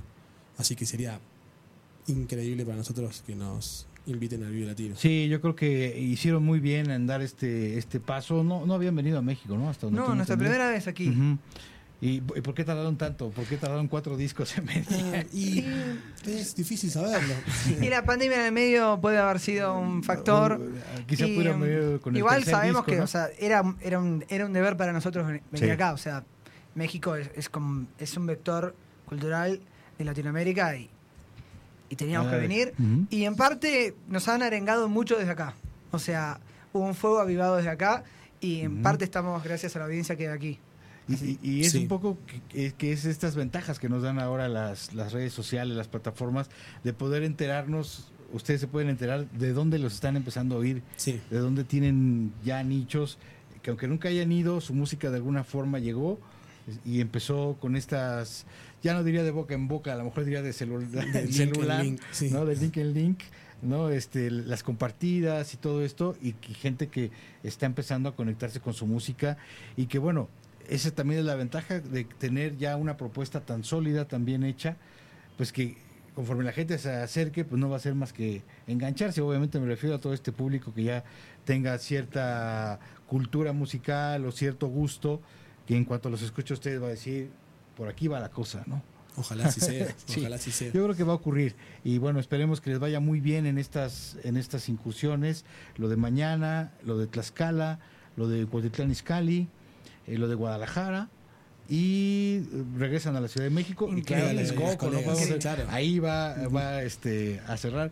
Y bueno, ahí esto viene a cuento también porque lo que hablábamos antes de, de Tenochtitlan eh, un reino muy importante era Texcoco, justamente, en los tiempos de Tenochtitlan, ¿no? Así es que ustedes van a visitar por lo menos dos de Me esos. encanta que hay, mucho arengue de Texcoco. Sí, Sí, Cada vez sí, que ahí ya, ya Texcoco, tienen por lo menos dos seguidoras acá. Ya saben que va a haber dos y seguramente habrá muchas más. Buenísimo. Es un foro también ya muy... eh, es- que tiene muchos años, este foro de, de Doppler. Le mandamos un abrazo a Roberto si nos está escuchando, que ha sido el, el guardián de ese foro tan importante allá en Texcoco. Eh, y ahí van, van a estar ustedes y toda la gente de esa, de esa zona oriente del Estado de México, teniendo la posibilidad de acercarse a, la propuesta, como la va a tener pues, la gente de la Ciudad de México, principalmente la gente del sur, que también pues tiene una larga trayectoria de rock. Eh, en el sur surgió todo este movimiento de, de muchas bandas, de caifanes, etcétera, que son un poco del sur de la ciudad. Entonces, también es un lugar en donde hay como mucha, mucho gusto por la vanguardia, por, por todas estas cosas que pasan y que seguramente se van a aproximar a lo que ustedes van a ofrecer. Bueno, buenísimo. Bueno, buenísimo. increíble. Para De nosotros los- es un honor estar eh, aquí. Recomiéndanos un poco más de los artistas argentinos que sientan que están haciendo las cosas eh, bien, que, que, que vale la pena buscar, ¿no? Dentro de esta situación que a veces es muy rara, pero estamos tan cerca y, y luego a veces todavía un poco lejos, en el sentido de que no nos llega toda la información que quisiéramos que nos llegara, Sí, ¿no? claro. No, bueno, tal vez hay de- tan- ante Hay tanta, tanta, información. pero no sabes dónde es- realmente es, muy está. difícil, sí. A veces Una y- recomendación de ustedes sería genial. Y bueno, yo creo que sab- sabiendo que hay colegas nuestros que allá acá le está yendo muy bien, como es banda Los Chinos, que son amigos, Sí, claro. eh, entiendo que hay un gran gusto por ese tipo Sí, de pop y ese tipo de sí. sonoridad muy, muy bien hecha, muy bien prolija. Hay dos bandas de allá que están haciendo las cosas muy bien. Una es eh, Vita Set, que es una banda de La Plata, la misma ciudad de Ok. la que venimos nosotros, que están acá en este momento. Ayer eh, nos los cruzamos, están de gira por primera vez acá. Ok. Así que esa es una gran recomendación. La otra es 1915, es otra banda, no sé si la conoces. No, ah, yo no. 1915, una Ujú. banda de pop que también están haciendo las cosas súper bien. eh, suenan increíbles, hacen grandes canciones. Yo creo que va a estar, los va muy bien también. ¿De este lado? ¿Alguna otra?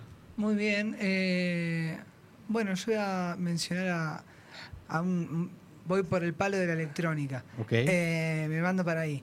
Eh, bueno, Juan Hansen es un productor de música electrónica que nos gusta mucho, eh, que está haciendo muy buenas producciones. Lo escuchamos hace poco en una fiesta de unos amigos para allá. Eh, y también voy a mencionar otro grupo de productores que también nos agrada mucho, que es eh, Brigado Crew, eh, que son productores de, de- de música electrónica también, que está, está muy peculiar lo que hacen, porque hacen una cosa como, si bien bastante tecno, eh, como medio indie dance, como Ok. una cosa un poco rockera, que está buena.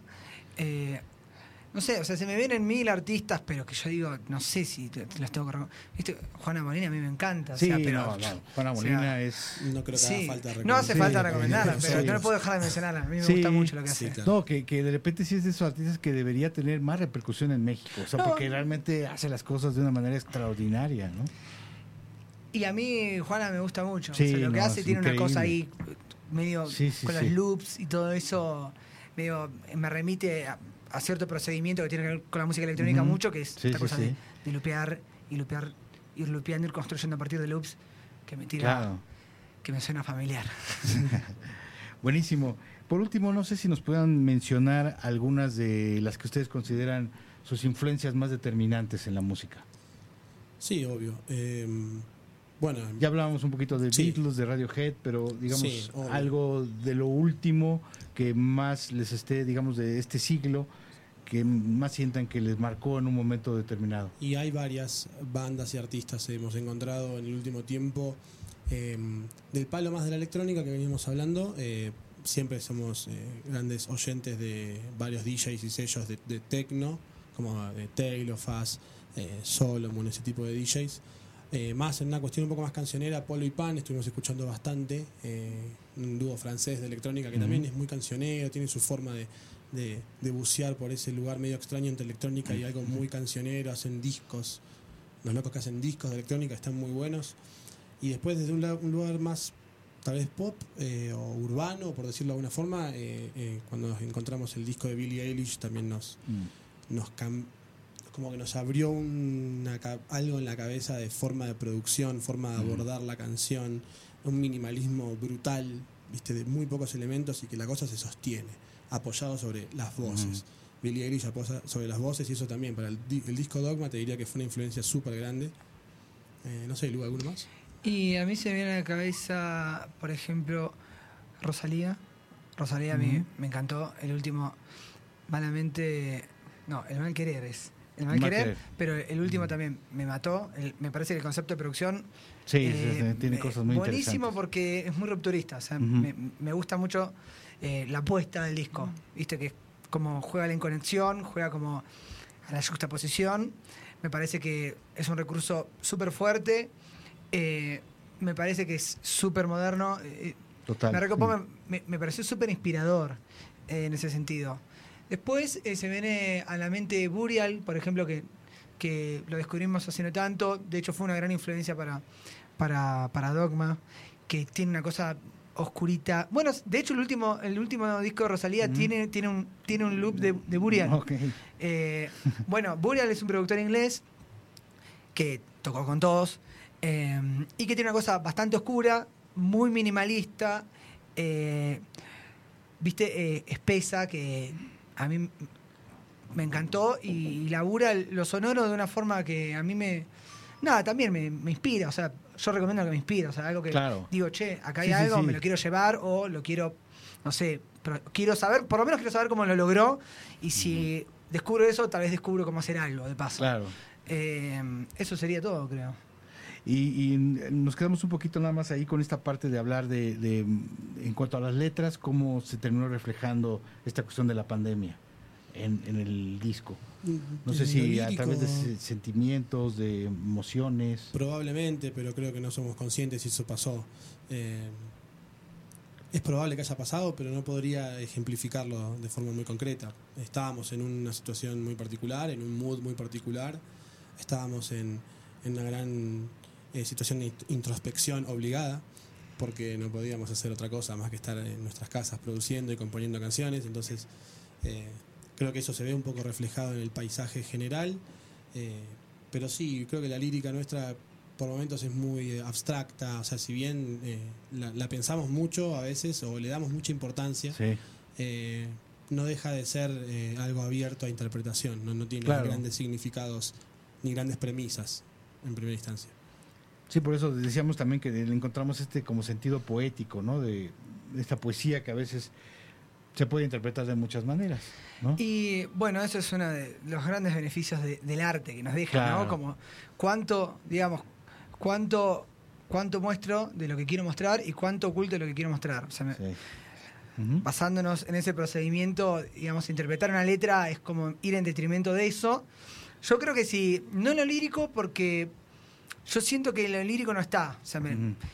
sí puede ya estar en lo interpretativo, me parece, ¿no? Como esa cosa un, un poco más serena, un poco más cruzada por la introspección, ¿no? A mí me gusta el verbo introspectar, que no existe. Si se me permite un, neolo- un neologismo, voy a utilizar ese verbo inexistente. Eh, nada, creo que la interpretación puede haber estado mucho más que, que en, en- en el momento de armar una letra, pensar una letra, porque bueno, o sea, tal vez está y, y no sabes, pero Y, para mí y no. tiene que ver obviamente con esas sensaciones de las que hablábamos, ¿no? Esa incertidumbre, esa a veces depresión, ¿no? Que, que se daba por esa Sí. sensación de agobio, de no y sé. había muchas cosas pasando, o sea, no tenías muchas formas de canalizar tampoco, eh, daba mucho miedo por momentos en primera instancia, cuando no sabes Claro. la incertidumbre de no Sí, entender qué está pasando. Cambio muy rotundo. eh. Creo que los efectos de, de- de esa situación todavía no, no los terminamos de, de- de entender. de similar. Y creo que no. Estamos en eso.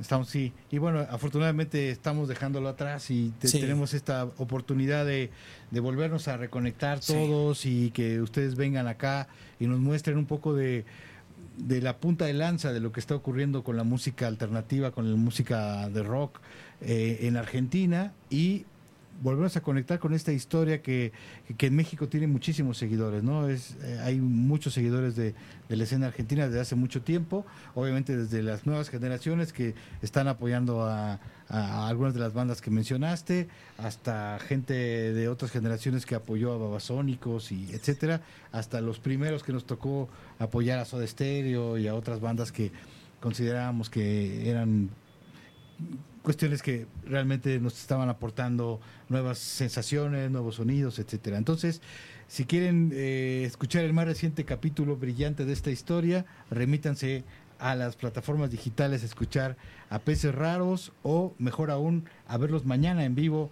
en el Foro La Paz, ahí en. San Ángel. Un honor para ¿Eh? nosotros. Y vamos a quedarnos eh, con una pregunta más que es para TikTok exclusivamente y para Instagram. Ahí la van a poder escuchar. Es una pregunta un poco comprometedora que tiene que ver también con la música. Pero con esta despedimos esta parte de Antena Iberoamericana. Muchísimas gracias a Por favor. Peces Raros por haber estado acá. Muchas Bueno, gracias. Muchas gracias, fue un gustazo. Igualmente, y recuerden que vamos a tener eh, la oportunidad de invitar a algunas personas a que sean parte de este concierto de mañana, el primer concierto en México de peces raros de muchos que esperamos que tengan. Ojalá así sea. Volvemos.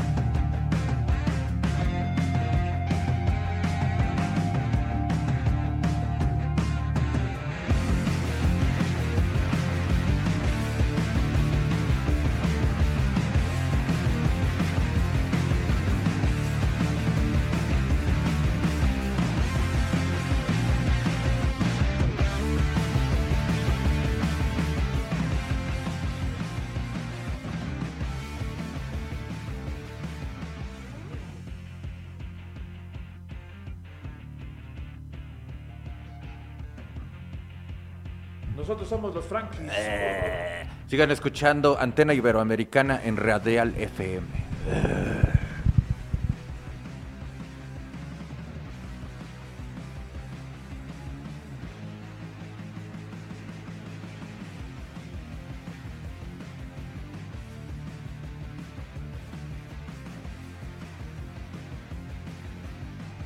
Hola, soy Pájaro Sauce y los invito a escuchar Antena Iberoamericana a través de Radial FM.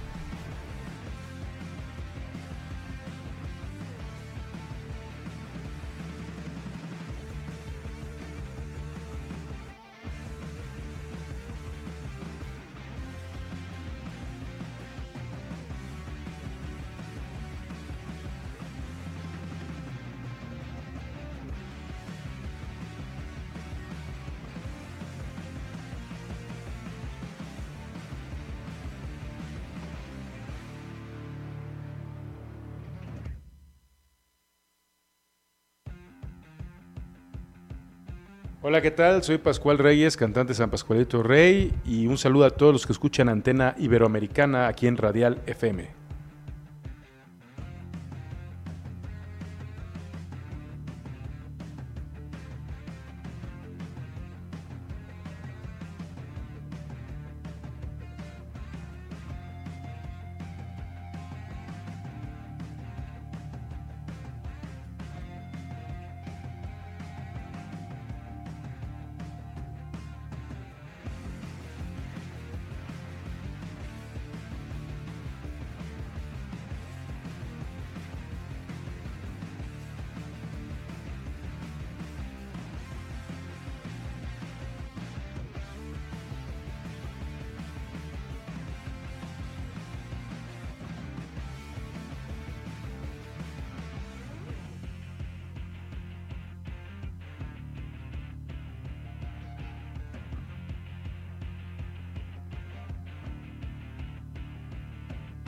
¿Cómo están? Yo soy Daniel Villarreal, bajista de Ágora y los invito a que se queden y que escuchen Antena Iberoamericana en Radial FM.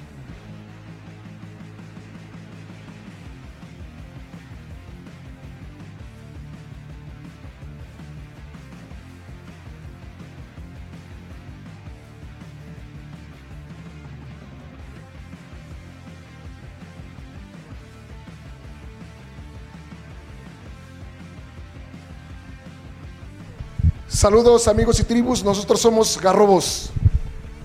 Conéctense a la antena iberoamericana a través de Radial FM. Síganos escuchando.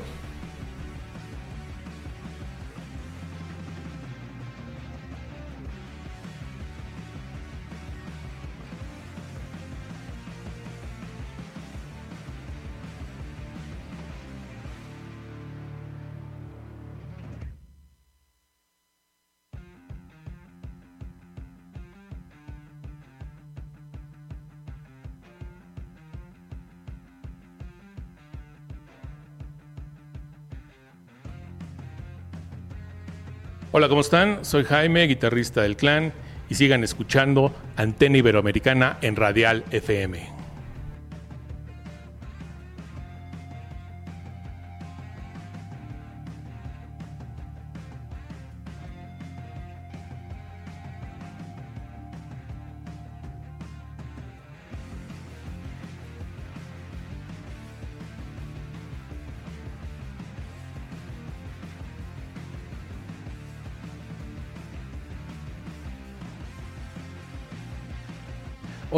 Amigas, amigas, amigos, yo soy Liber Terán y pues se sigan escuchando Antena Iberoamericana por Radial FM. Abrazos.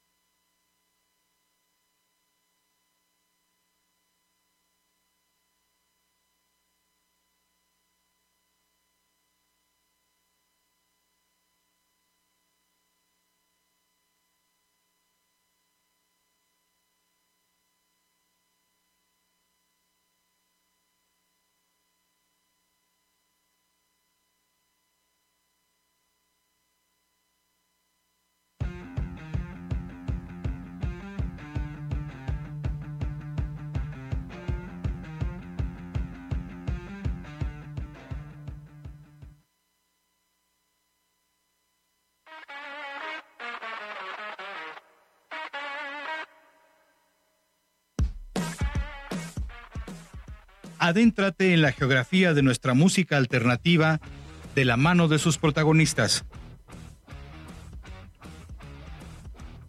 Todos los lunes y miércoles a partir de las 2 de la tarde en Antena Iberoamericana por Radial FM.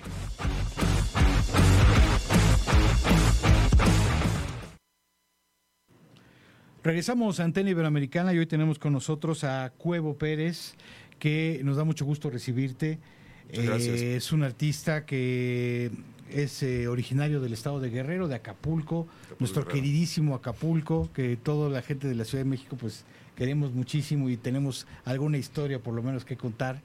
Y eh, pero que ya tienes un buen tiempo radicando en Estados Unidos, has hecho una trayectoria teniendo como base este lugar, entonces nos gustaría darte la bienvenida y empezar un poco por, por esa parte, que nos contaras cómo ha sido tu historia en la música, eh, tu trabajo, eh, no sé si lo iniciaste cuando estabas en Acapulco, y cómo la vida y las circunstancias te fueron llevando a tener tu base hoy en Estados Unidos y estar produciendo canciones que denotan una evolución muy interesante en tu trabajo. Ah, pues sí, eh, se, podría decir que, inicié en Acapulco. eh, en la secundaria había una clase de música con un maestro que siempre lo voy a recordar, Macario Lubiano. Y bueno, eh, empezamos aprendiendo percusiones, después fuimos a California, eh, estuvimos en Tijuana, Baja California, y ahí empecé mi primer banda. Eh, ya en California, eh, que eso fue como en el 2002, que mucho tiempo. Sí, Eh, 20 años. Después de, tan- después de batallarle, eh, pues sí llega la oportunidad de una disquera, pero todo va, va para abajo. Y bueno, eh, con el tiempo sí eh, llegaron oportunidades de aprender con, con grandes músicos. Eh, en, aquella, en aquella ocasión tuve oportunidad de trabajar, por ejemplo, con, ah, con Tweety González, Wow. argentino, Ujú. del cual aprendí mucho. Sí, sí, y sí. bueno, cuando teníamos ya un disco, un- una producción con él, hubieron problemas con la disquera. Uy. So, definitivamente, pues ahí ya en California, después de, de, de batallarle, sí este, decidí parar un poco. Entonces eh, llegaron oportunidades de, de, ser, de, produ- de ser producción. Y bueno, ahora estamos retomando ¿no? lo, lo lo personal, lo mío. Ahora estamos en, ahora radico en Chicago.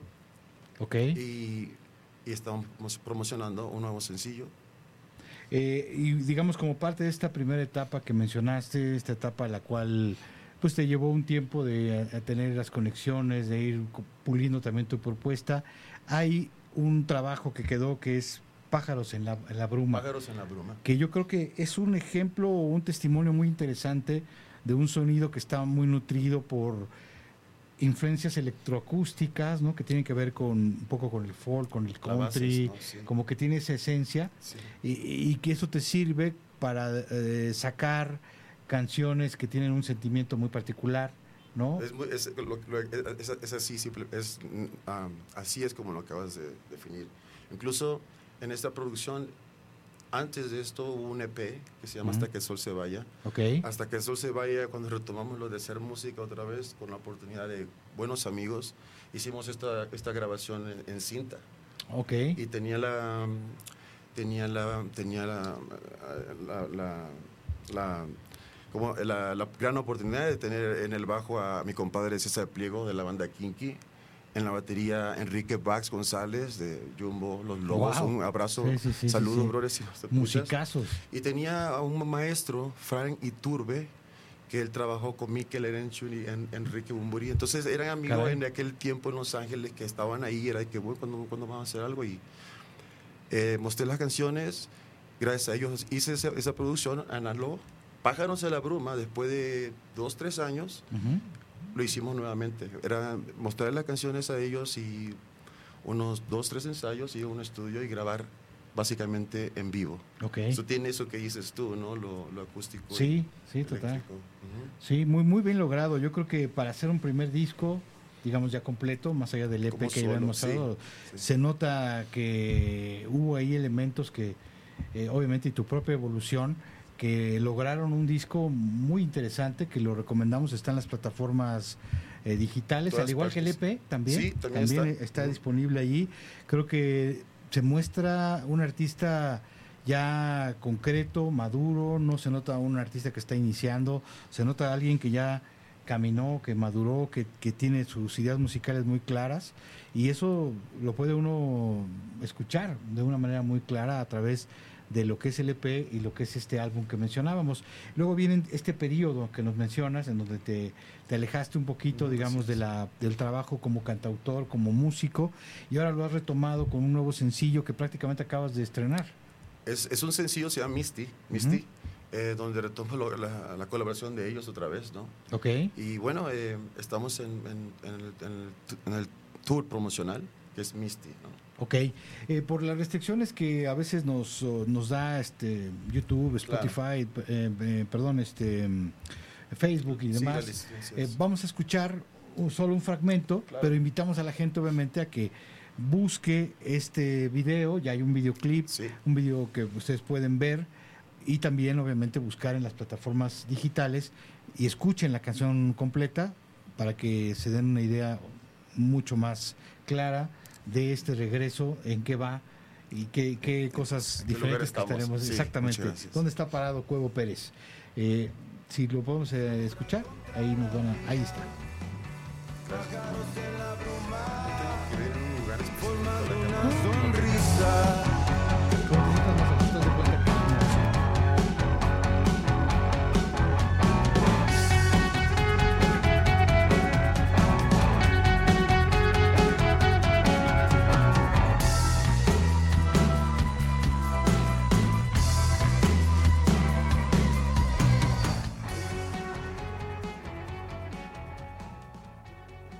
Sí, esto que escuchamos es Pájaros en Pájaros la la Bruma, que, es. que también estuvo bueno tener una probada de esta, Del- de, de del lo que de decíamos y, de lo que decíamos de, este, de estos sonidos que, que, que tiene esta producción, muy recomendable, la, muy disfrutable.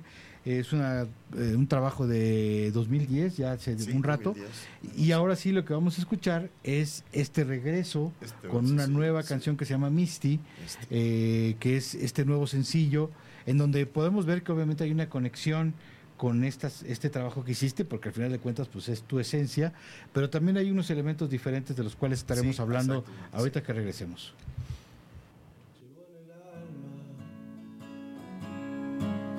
tus ojos de mar inmenso vencieron al tiempo una llama Un poco de emoción, pero ahorita vamos a... a- Bueno, está bien en el disco, hasta que también Pájaros Salón, me Sí, llama es otra, probadita, digamos, Sí. quizá de las, de las partes más acústicas que puede tener. eh, pero vamos a buscar ahorita una canción que se llama Misty. Ese es, ese es Misty. Ese es Pájaros. Sí, vamos a, a buscar por ahí. Es un nuevo sencillo que se llama Misty. Viene tal cual así. eh, y ahorita vamos a compartirles un poquito. Mientras seguimos en la plática, Claro. eh, ¿qué, qué nuevos elementos crees que tiene tu sonido después de lo que venías trabajando con estos componentes que ya mencionábamos y que quedaron plasmados en el EP y en el, en el disco que, que quedaron como tu legado antes de esta pausa que Sí. hubo? Ahora que vuelves, ¿qué otros componentes crees que tenga tu música que haga que, pues que son lógicos después de un de tanto tiempo, tiempo. Que, que se incorporen nuevas influencias, nuevas cuestiones? Y s- pues, sabes, después de, de la pandemia también, eh, tenía un par de canciones, las cuales se- las, las detuve. Y no, yo, yo pensaba que no, no, no había un sentido de, de tener unas canciones tan, no sé si dramáticas con lo que estábamos pasando.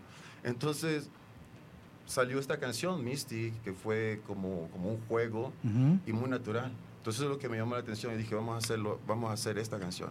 También lo que se me hizo interesante de que sí siento que me- eh, en esto viene un poco más folky, Ujú. pero también este, por ejemplo la armónica, cosas que no he hecho antes, eh, cosas pues tratar cosas nuevas, ¿no? Ok. Sí. Y, y me imagino que este esta canción de Misty viene un poco con un grupo de nuevas creaciones, nuevas cosas que tú has venido trabajando y que mm, no sé si estás preparando un nuevo disco, es parte de esto. ¿Cómo es, tu estrategia o tu es idea? parte de eso, incluso hace tres, hace dos años también he he estado lanzando sencillos. El anterior a este se llama Lago del Olvido. Exacto. Sí, sí, sí. Eh, Entonces, Muy buena canción también. Muchas ¿eh? gracias. Entonces, em- empezando 2023, voy a sacar un par de sencillos y yo creo que abril por ahí voy a sacar un, un un disco completo. Ujú, Que ya retrate, digamos, de manera Sí. más plena esta nueva etapa Sí, tuya, así es, ¿no? así es. Eh, en donde me dices que estás nuevamente colaborando con estos músicos, ¿qué otras colaboraciones este, Eh, o en gente importante está contigo? Me refiero importante para ti, ¿no? Me refiero importante para ti. Sí, sí, Ajá. no, no, todos son mis brothers. eh, y, y- y un saludo para ellos. En este Misty viene otra vez mi compadre Pliego, está Pliego. Está en la batería Argel Cota, un gran baterista de Ensenada. Eh, y bueno, eh, tengo un amigo también en la batería, Gabriel, un saludo, que también viene en este tour, que de una banda legendaria de Los Ángeles, María Fatal. Uy, Y, claro. Bueno, ahí, ahí, ahí- ahí, por ejemplo, en este disco también tengo colaboraciones con amigos, ¿no? Como en este pájaro tengo 360 grados con Claudio, Claudio Valenzuela y Lucibel. Y, Wow. y bueno, hay cositas ahí, sí, son colaboraciones. Y bueno, Cuevo en sí, para mí, eh, para mí es un, como saben ellos, es un proyecto, ¿no? Es un proyecto, sí. Eh, nosotros desde México siempre hemos visto eh, la escena de los músicos de habla hispana en, en Estados Unidos, principalmente mexicanos, pero también pues obviamente hay de muchas nacionalidades, como una especie de gigante dormido, ¿no? Que sentimos que tienen todo, al menos nos parece desde acá, o sea, hay calidad, hay ideas, hay donde producir perfectamente, eh, hay medios de comunicación que le dan prioridad a, lo- a lo, a lo que tenga que ver con, con la, la- la habla hispana. Eh, son muchos millones, es prácticamente como un país dentro de otro país. Eh, ¿Y qué, qué estaría faltando para que se concrete una escena más sólida, más contundente, que pueda servir como plataforma de lanzamiento hacia el resto de los países de habla hispana de estos proyectos como el tuyo y como algunos otros que sí han logrado esa trascendencia, que, que han sido pocos, como el caso de Pastilla en su Ah, momento, González, de un Radio Caos, que salió también de, de allá, el mismo Enjambre, ¿no? que empezó en Los Ángeles y luego ya pues... Buenos amigos, saludos. Incluso vamos a, vamos a, vamos a abrir a Cambre Ok. el primero de noviembre, en unos cuantos días. ¿sí? Ajá, ¿en dónde va a ser? En House, House of Blues de San Diego, Ah, California. padrísimo. Buenos amigos. Bueno, incluso mencionaste Pastilla. eh, en Misty, Ujú. eh, la guitarra eléctrica es una colaboración con Chuy Michel, Ok. guitarrista. Saludo, compadre. y sí, eh, en, en esta Misty está él, por ejemplo. Entonces, eh, los Abandon, me acuerdo de ellos, Los eh, sí, eh, sí. y no sé, eh, los escandalosos, eh, no los, eh, ¿cómo se llama esta banda de Texas, de ska? Ahorita se me olvidó, pero bueno, es una banda mm, bastante reconocida, algún, algún artista que ha salido de, de Miami, King Chango de Nueva York. Oh, Blanquito, Eh, ha- han sido algunos ejemplos, pero nos, siempre nos da la impresión de acá que deberían ser muchos más los que surgieran y que se conectaran con este mm, el resto del mundo de habla hispana. Claro. ¿Qué, eh, desde tu punto de vista, ¿qué consideras que hace falta para que esto ocurra? Para que haya una escena más sólida y que obviamente al ser más sólida, pues va a proyectar de mejor manera a los artistas que representan a esa escena. Es, es- para mí es difícil, no sé, es, eh, digo, eh, apoyar, digo, apoyarse, digo, eso es lo que eh, definitivamente debe estar ahí, pero, por ejemplo... ¿Pero lo sientes un poco desconexa? O sea, por ejemplo, la escena de Los Ángeles pues, no se conecta mucho con la de Texas o la de Chicago o la de Pasa, pasa. Nueva York. Pasa, y digo, yo tengo la oportunidad de hacerlo, pero es difícil, ¿no? Entre músicos, colegas, a veces es difícil hacerlo, porque pues no hay, no hay apoyo todavía, no hay, muy- no hay mucho apoyo en, en- en bares, en club, clubs. Y bueno, al final del día yo creo que pues uno tiene que seguir en la, en la batalla, ¿no? Pero también ah, yo lo veo esto como, aparte de decir, no sé, rock alternativo, rock en español, para mí es como world music, ¿no? Aunque sea en español. Sí, sí, sí. Entonces yo creo que es como, yo sí, así lo manejo, así lo veo, ¿no? Es como cuando estábamos, estaba viviendo en San Francisco, eh, tocaba y, y venía todo tipo de gente, ¿no? Todo tipo de gente. Y eso es lo que me llamó, me llamó la atención, porque yo creo que sí es, ¿no? Es, si cantas en español, no, no- digo, no- es para el mundo, ¿no? Es como Claro, Chabela Vargas, claro. ¿no? Que Chabela Vargas cantando en español, no sé, en Alemania, Sí, me sí, parece. sí. Y eso para mí es O, como... o, por ejemplo, ya metiéndonos en terrenos rockeros como Ramstein, que canta en Oh, alemán perfecto, y toca en. Japón, en todos Así, lados. Yo creo que sí, esa es la- es- lo deberíamos de mirar así, ¿no? Yo sí lo miro. Sí, muy interesante. Como ese es el ejemplo, ¿no? Ellos, Ujú. sí. Y aparte en México eh, somos muy versátiles, escuchamos de todo música, Claro. todo tipo. Sí, sí, sí. Sí. Sí, además tenemos unas raíces musicales muy, muy fuertes, muy grandes, que este, pues nos sentimos orgullosos de, de ellas, a pesar de que podamos ser muy rockeros, ¿no? Claro, nos claro. sentimos también orgullosos de, de esas raíces musicales y como bien dices, eh, en nuestro crecimiento pues oímos cualquier cantidad de música de, de México, de otros países que aquí suena como propia, como la cumbia, eh, la es. salsa, este, no sé, obviamente el rock en todas sus, sus vertientes, ¿no? Hay muchas, este, muchos elementos, Muchos que, elementos. que nutren el crecimiento de un artista en México y en cualquier otra parte, ¿no? O sea, Claro que sí, sí, sí. eh, y en particular la escena de California, ¿cómo la sentiste? ¿O qué uno imaginaría que es como es de las escenas más fuertes para el rock en español? Siento, siento que últimamente está agarrando fuerza, porque en el 2000, 2000, de 2000, no sé, 2008, 2005 estaba muy estaba fuerte. Ujú. Vino un Paró, poco pues, abajo. Vino, vino el reggaetón y vino, vino- digo, en, en este, en la radio, ¿no? Todo Sí, sí, sí, todo se, fue hacia eso. Y yo creo que ahorita estamos, estamos en un buen lugar. Yo creo que después de, de, de esto, este, este castigo de la pandemia, como que hubo reflexión, ¿no? Y darse cuenta de que pues el camino sigue y, y digo, uno retomando lo que ama, pues aquí estamos, ¿no? Sí, claro, claro, porque además eh, este tipo de artistas casi siempre est- estamos están en esto por las razones correctas, es decir, por estas ganas de hacer música, de compartirla, eh, lejos, digamos, de todos estos productores o estos estrategas de la música que lo que quieren es hacer productos que vendan Claro. y que ellos mismos los fabrican en los estudios de grabación y, y todo esto. Aquí estamos en, en una escena que por eso estamos tan tan a gusto de, trabajar, de, de poder compartir con los artistas, porque son verdaderamente gente que quiere transmitir sus emociones, que quiere transmitir lo que siente. En ese sentido, como compositor, ¿cómo te afectó eh, tu visión, incluso como ser humano, de la cuestión de la pandemia, ¿no? Esta incertidumbre, esta, este, esta situación tan extraña que- por la que pasamos. Eh, digo, no sé. Yo creo que yo creo que es retomar la esencia, ¿no? Los inicios. Eh, incluso, no sé, eh, no sé si tiene que ver con la pregunta, pero me he notado, por ejemplo, que en esta nueva generación ha estado escuchando lo, música de música clave, ¿no? De los 60, de Ujú. los 70 Como que en este en este en este lugar oscuro que el arte es, nos- el- es nuestra medicina. Ujú. Hemos regresado Exacto. en eso. Y por ejemplo, yo que, que lo estoy viviendo es como exactamente lo que estoy tratando de hacer, ¿no? Como el blues, ¿no? Como, como este tipo de música. Y digo, me moví exactamente cuando empezó la pandemia, me moví a Chicago de California. Ok. Entonces fue muy oscuro, pero también es como, no sé, eh, meterme en, en- en- en la locura, en el sueño de decir, oh, estoy en Chicago, hay blues. Por ejemplo, decir, Claro. wow, está tocando, um, oh, ¿cómo se me llama el nombre? Body Guy, por ejemplo, ¿no? En un bar. Y yo no lo Wow, creer. Yo decía, maravilla. está tocando. Sí. Y, y- y incluso. Y estás aquí a unas cuadras, Sí, ¿no? incluso. eh, no, yo dije, no puedo creerlo. Y no pude agarrar un ticket mientras la pandemia. Exacto. Y después me paso y veo que está él todavía. Digo, ¿quién soy yo, no? Para. Y, es- uno se nutre. Y, Claro. No sé, así lo siento. Bien.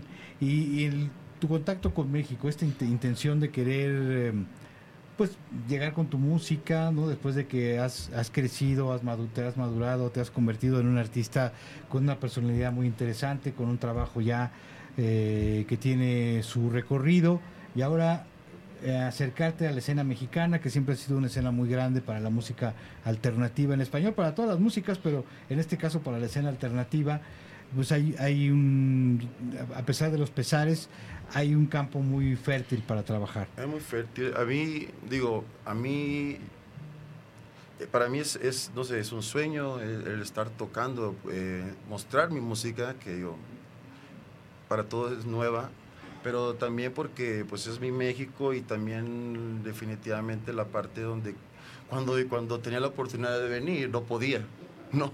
Entonces ahora es como que ya puedo hacerlo, quiero hacerlo, quiero ir a tocar, quiero mostrar mi música y para mí es una satisfacción increíble. Eh, ¿Cuáles fechas vas a tener? No sé si ya te has, te has Ah, tocado, no, recién acabas de llegar, Acabo ¿no? de llegar ayer, mañana tocamos en Texcoco. Ok. Casa de Aquí es que aquí Melones. el equipo es de de. Texcoco, así es que Casa de Melones, ¿sí le suena? Ah, mira. El 27 en, la Ciudad de México, en. Hendrix Bar.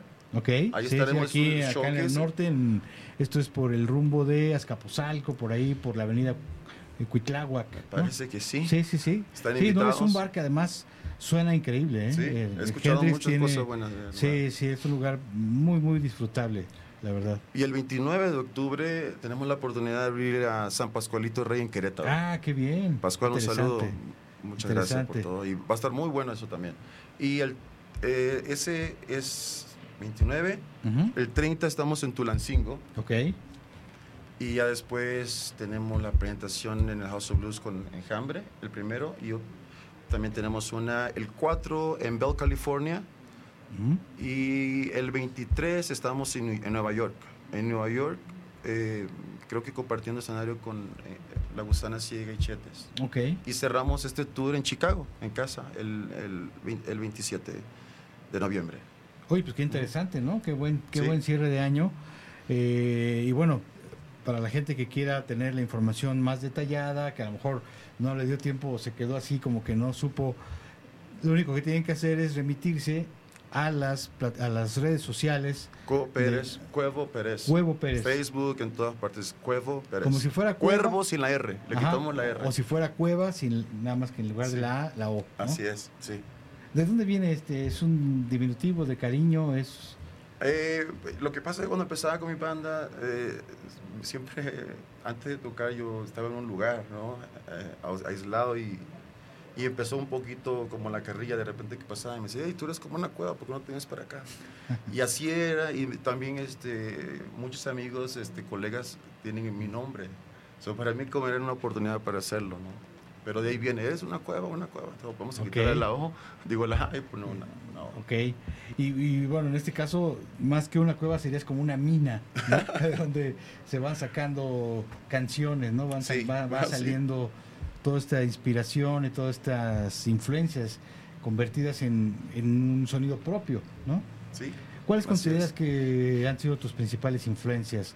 A lo mejor algunas pueden ser que no tengan mucho que ver con tu música. No, lo pero- estaba pensando ahorita, Ujú. ahora, ahora mismo. eh, y digo, estoy en México, Acapulco, mi, primera mi primera influencia, digo, mi abuelo era poner a Pérez Prado, Javier Ok. Solís. Javier Solís, definitivamente, eh, sí, me, me impactó, me impactó mucho. Y Piporro, por ejemplo, tenía discos de Piporro Ujú. norteño. Y bueno, ya, ya en, en, en ah, influencias, eso, ¿no? La música mexicana. Por ejemplo, Javier Solís, el compositor este, José Vaca Flores, que componía Ujú. para todos los artistas. Hizo un cover, que no soy bueno para covers, pero tuve la oportunidad de este porque era una canción Ujú. muy personal, porque la cantaba. Y la descubrí con, cuando cantando la Javier Solís y creo Pasteles Verdes, Ok. Esclavo y Amo. Sí, Los claro, invito a que lo escuchen. claro, no, no, no, Te voy a mandar un clásico. vinil. En, en San Francisco imprimieron un vinil Ok, con, eh, con esa con tu canción. Es- versión Sí, de- mi, vers- mi versión. Y está Box. eh, Muy de excelente. Enrique Bax. Y tomo los dos nada más. Sí, sí, sí. Pero sí, Javier Solís, am, eh, de México, ¿no? Eh, esas influencias, eh, me gusta mucho ya después el, el rock, Zeppelin, Bob Dylan, definitivamente, Tom Waits, definitivamente es un- una gran influencia. Pero los Duk Dukes, ¿no? Claro. Duk Dukes. Uy. Armando, un maestro, Sí, sí, tuve la sí, oportunidad de no. conocer- conocerlo y de- de- definitivamente cuando, cuando descubrí a ellos, era como, wow, desde los, o sea, desde los 60, de un rock Sí, o- sí, o sí. del mundo, ¿no? No era porque Claro. es inglés o español, era como Sí, sí, sí. un panorama muy grande y digo, esas son las bandas que, que me que me mueven, ¿no? Sí, qué interesante, ¿no? Y eso tiene que ver con lo que mencionábamos al principio, ¿no? De todo este bagaje cultural, de este bagaje musical que tenemos en México, que es amplísimo Amplio. y que y que puede nutrir a cualquier artista, sea el género que sea, ¿no? Eh, y, y, bueno, obviamente llevado con los filtros y con las cosas que cada uno tiene, terminas creando algo que a lo mejor no tiene que ver, aparentemente, pero que tú sabes que en el fondo sí hubo Sí. cosas que, Sí. que te llevaron a eso que tienen que ver con la música de estos grandes artistas Claro. que mencionaste, ¿no? Sí. Te digo, también el, el caso de, de- de Javier Solís, recuerdo, eh, creo que La Castañeda hizo una versión de Sombras. Creo que sí, nada creo que más, sí, etcétera. Es un, sí. es un artista que tiene esta parte muy festiva, pero también tiene esta parte oscura. ¿no? Sí, De- eso, eso creo que es. sentimiento Eh, muy- y tiene drama también, Sí, ¿no? claro. Que el drama, pues eso, eso viene de esos tipos de, de- de letra y, Claro. y melodías, ¿no? Es como jugar uno mismo, ¿no? Te quiero, no te quiero, te odio, Claro. Sí, te amo. Sí. Sí, claro. Sí, que es algo también muy, muy del ser humano, ¿no? Y de, estas, de estos momentos que se van transformando y va uno pasando de la luz a la oscuridad, ¿no? Este, muchas veces no sabe uno ni en qué momento ocurrió, pero de Claro. repente está uno ya ahí en la Sí. oscuridad total, ¿no? Y bueno, la forma de interpretar de él para mí sí es para mí súper súper única, ¿no? Claro. Elegante Sí, también. sí, de total, totalmente. muy-. Sí, sí, sí, uno de los grandes, grandes intérpretes de la música eh, vernácula mexicana, ¿no? Yo creo que pues, pues, hay gustos para todos, pero muchos incluso lo consideran como el mejor. ¿De verdad? ¿no? Bueno, para mí es uno de los mejores, sí. Sí, sí, sí, tremendo. Digo, tremendo. Jorge Negrete, increíble, Sí, Pedro Infante también, pero digo. el mismo Vicente Fernández, pero yo creo que eh, por hay características que, que Javier logró como ningún otro, ¿no? Sobre todo en esta parte en donde estaba el sentimiento más eh, oscuro, a flor de piel, yo creo que nadie lo hacía como él, ¿no? Ya. Y al- quizá habrá, habrá otras características que otros los hacían mejor, pero bueno, al final de cuentas pues no hay que limitarnos a uno, eso es una Pues, enorme sí, herencia sí, musical y hay ahí para todos. Exactamente. Y, y bueno, qué, qué bueno que te estás conectando con la escena, y, eh, qué bueno que, que haces el esfuerzo de venir a México, de empezar a, a conectarte con, con- Yo creo que hay mucha gente que se puede conectar con tu música, es una música que tiene ya un valor, una madurez, no es alguien que está iniciando, se nota luego, luego que hay, un, hay una consistencia, hay una substancia en tu música que seguramente muchos nos va, a- nos va a identificar aquí porque bueno, los mexicanos somos muy así también, muy, muy dados a ser muy intensos, a- y nos identificamos con este tipo de canciones que justamente reflejan eso, esta intensidad, ¿no? Sí, estoy de acuerdo contigo. ¿Cómo has eh, sentido esta retroalimentación, eh, digamos, desde que estabas en- allá en California, ahora en Chicago, con gente de México que de repente, oye, escuché tu música, quiero que vengas? ¿Cómo No, sentías me- esta...? Me siento muy bien, ¿no? Ayer estaba con unos amigos y es para mí es reconectarme con amigos que siempre me, han- me han mencionado, ¿no? "Oh, tienes que venir, tienes que venir, como lo mencioné. Quería venir, no, no podía. Llegaron, cuando tenía mi disco, por ejemplo, me tuve que mover. Eh, eh, nació mi primer hijo y digo, eh, sí, una de las experiencias más importantes de mi vida que, que no, este, ¿cómo se no, eh, eh, ah, no, para, no, hay, no, no hay arrepentimiento, o sea, Claro. estoy eh, eso, claro, incluso Te me ha dado- cambia la visión completamente de la vida, ¿no? Totalmente, totalmente. Pero ahora son ellos los que es, papá, ¿por cuándo, por cuándo vas a ir a tocar? Y, y digo, llegó el momento y veo amigos y eh, me siento, digo, me siento muy contento de estar acá. Me gusta, me gusta mucho estar en México. Pues qué bueno, qué bueno que... Y muchas gracias, porque te digo, recuerdo de niño en Acapulco mirarte Ah, en, ok. en cap- en entrevistas y digo, es, es un honor estar acá y No, muchas hombre, gracias. No, hombre, al contrario, al contrario, qué gusto que estés aquí, un artista que ha venido haciendo las cosas muy bien, que está eh, retomando toda esta etapa eh, como cantautor, como músico, buscando este encuentro con México, ¿no? Con, donde están tus raíces. Sí, así Eh, Y bueno, y que sigas también trabajando por en pro del rock en español o de la música alternativa en español en Estados Unidos también es muy importante porque creemos que sigue siendo que sigue habiendo un enorme potencial que eventualmente sí, va, sí. va va a romper y va a, a- a- a destacar muchísimo más, pero creo que va a depender justamente de labor, una labor como la tuya y como de otros artistas que sigan aferrados en, en darle ese lugar a la música alternativa en español que se hace en Estados Unidos. Claro, sí, ¿no? sí. Entonces esa labor es muy importante. Te, te deseamos que tengas la energía y el talento como lo has demostrado hasta ahora para continuar con esa labor que es crucial y siempre también con este puente con México, ¿no? Que Claro es que sí, también muy claro. importante que estos artistas, ya sean de origen mexicano o no, que están trabajando en Estados Unidos en pro del rock en español, pues tengan, eh, hagan el esfuerzo de dar este brinco y que a lo mejor encuentren acá una escena que está un poquito más consolidada para apoyarlos, para que te- también les sea una manera de proyectarse en- en- Claro. de regreso en Estados Unidos, Sí. ¿no? ya con este impulso que logren en México. Sí, sí, es muy importante estar aquí y, y- seguir trabajando y mostrando, mostrando, mostrando lo que, lo que haces. Como dices, si es algo que, por ejemplo, a mí es transmi- transmitir, ¿no? Esa es como la tarea de, de mostrar lo que uno, lo que uno siente y que, que, que a veces hace que, que te pierdas o que pierdas de, lo que, de los malos momentos o de la rutina, ¿no? Y, y por último, me gustaría preguntarte de, lo, de la escena actual, eh, tanto en Estados Unidos, si nos puedes mencionar algunos, como de México eh, o del resto de, los países de habla hispana. ¿Cuáles son los artistas que te parece que le- lo están haciendo bien eh, recientemente, con los que te identificas? Digo, suponemos que uno de ellos es San Pascualito Rey, ¿no? Claro. Este, al- algunos otros que nos puedas mencionar. Oh, eh, he visto he visto muchas bandas. Enjambre es una de ellas. Enjambre está en tour, en tours eh, constantemente. Panteón Rococó, Ujú. por ejemplo. Eh, hay varias. eh, estoy me estoy dando cuenta que hay- incluso hay bandas que yo conozco acá que ahora están yendo para allá. Incluso Chete, si no me equivoco. Eh, yo, no, yo no lo miraba, ahora estoy viendo que está yendo más para allá. La Gusana.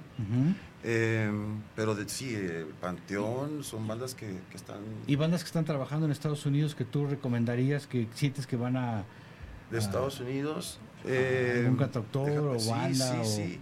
Eh, bueno, las, una banda que, que ha pegado, la Santa Cecilia, que Ujú, vienen claro, mucho para acá, Sí, sí, sí. que es una buena banda. Ujú.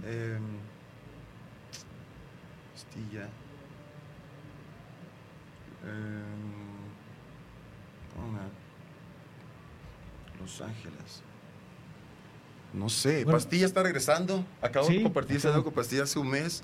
Eh, es- bueno, es que en Los Ángeles, te digo, estoy en Chicago ahora, no, no, no. Te has desconectado me un poco de la escena. Un poquito de Y allá. nosotros te recomendamos mucho que escuches a Iván García. Iván García. No sé si ya lo ¿De escuchaste. dónde? ¿En Los Ángeles? Él, no, él es de Puebla. Oh, de oh, de aquí, de sí, acá. Ok, claro que sí. Creo que hay alguna conexión en, en más o menos en lo que él, en lo que él hace y, y lo que tú estás Claro que haciendo. sí, me, me claro parece que que, sería interesante. De hecho, él va a estar creo que en estos días por acá. ¿Oh, sí? Ahí luego te Por paso, favor, con sí, todo gusto sí, te paso el contacto, contacto y se lo voy a pasar a él para ver si Claro, hay una claro conexión allí. Eh, y bueno, lo de San Pascualito Rey, esta colaboración que vas a tener con él, esta eh, alternancia El que vas a escenario, tener sí, el vamos a, escenario. vamos a abrir para ellos, sí. sí, allá sí. en Querétaro, Querétaro. Querétaro. Vas a estar también en Texcoco mañana. Mañana, mañana, en Texcoco, Casa de Melón. Y eh, estos shows que nos comentabas también. Y en- el showcase en el Hendrix Bar aquí en Ah, la ciudad, claro, el 28, el 28. 28 en el Hendrix, esa va a ser una muy buena oportunidad Por favor, para los que quieran sí. acercarse. Este foro aquí en, en la zona de Escaposalco que está perfectamente dotado para que suene increíble. Pues vamos a estar muy al pendiente. Muchas Redes gracias. sociales, arroba Cuevo Pérez. Cuevo Pérez, Cuevo Pérez y el último sencillo, Misty. Misty, que no sé si lo, lo tengamos ahora, sí vamos a escuchar un fragmento de Misty. Prometemos que ahora sí.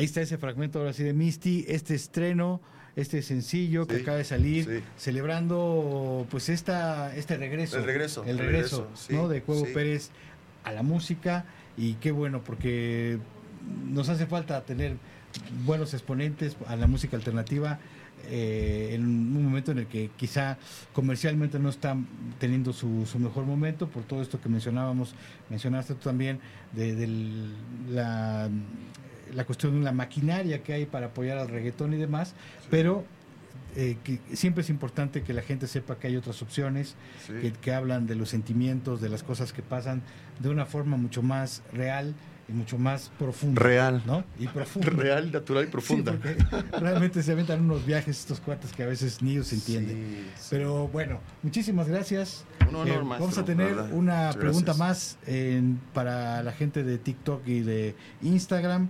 Eh, así es que se la van a poder ver nada más en, TikTok y en Instagram oficial de Red FM. Pero en lo que respecta a este programa, nos despedimos, no sin antes recordarles que regresaremos el próximo lunes y que en ocho días vamos a tener un programa especial de Día de Muertos, en donde vamos a estar recordando a algunos de los grandes músicos mexicanos que desafortunadamente desaparecieron en esta etapa de la pandemia, que se nos adelantaron en este viaje al Mictlán.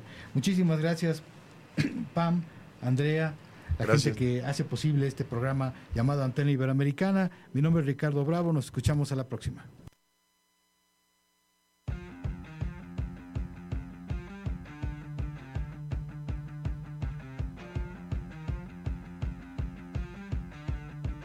Llegamos al final, pero nos reconectamos el lunes en una emisión más de Antena Iberoamericana.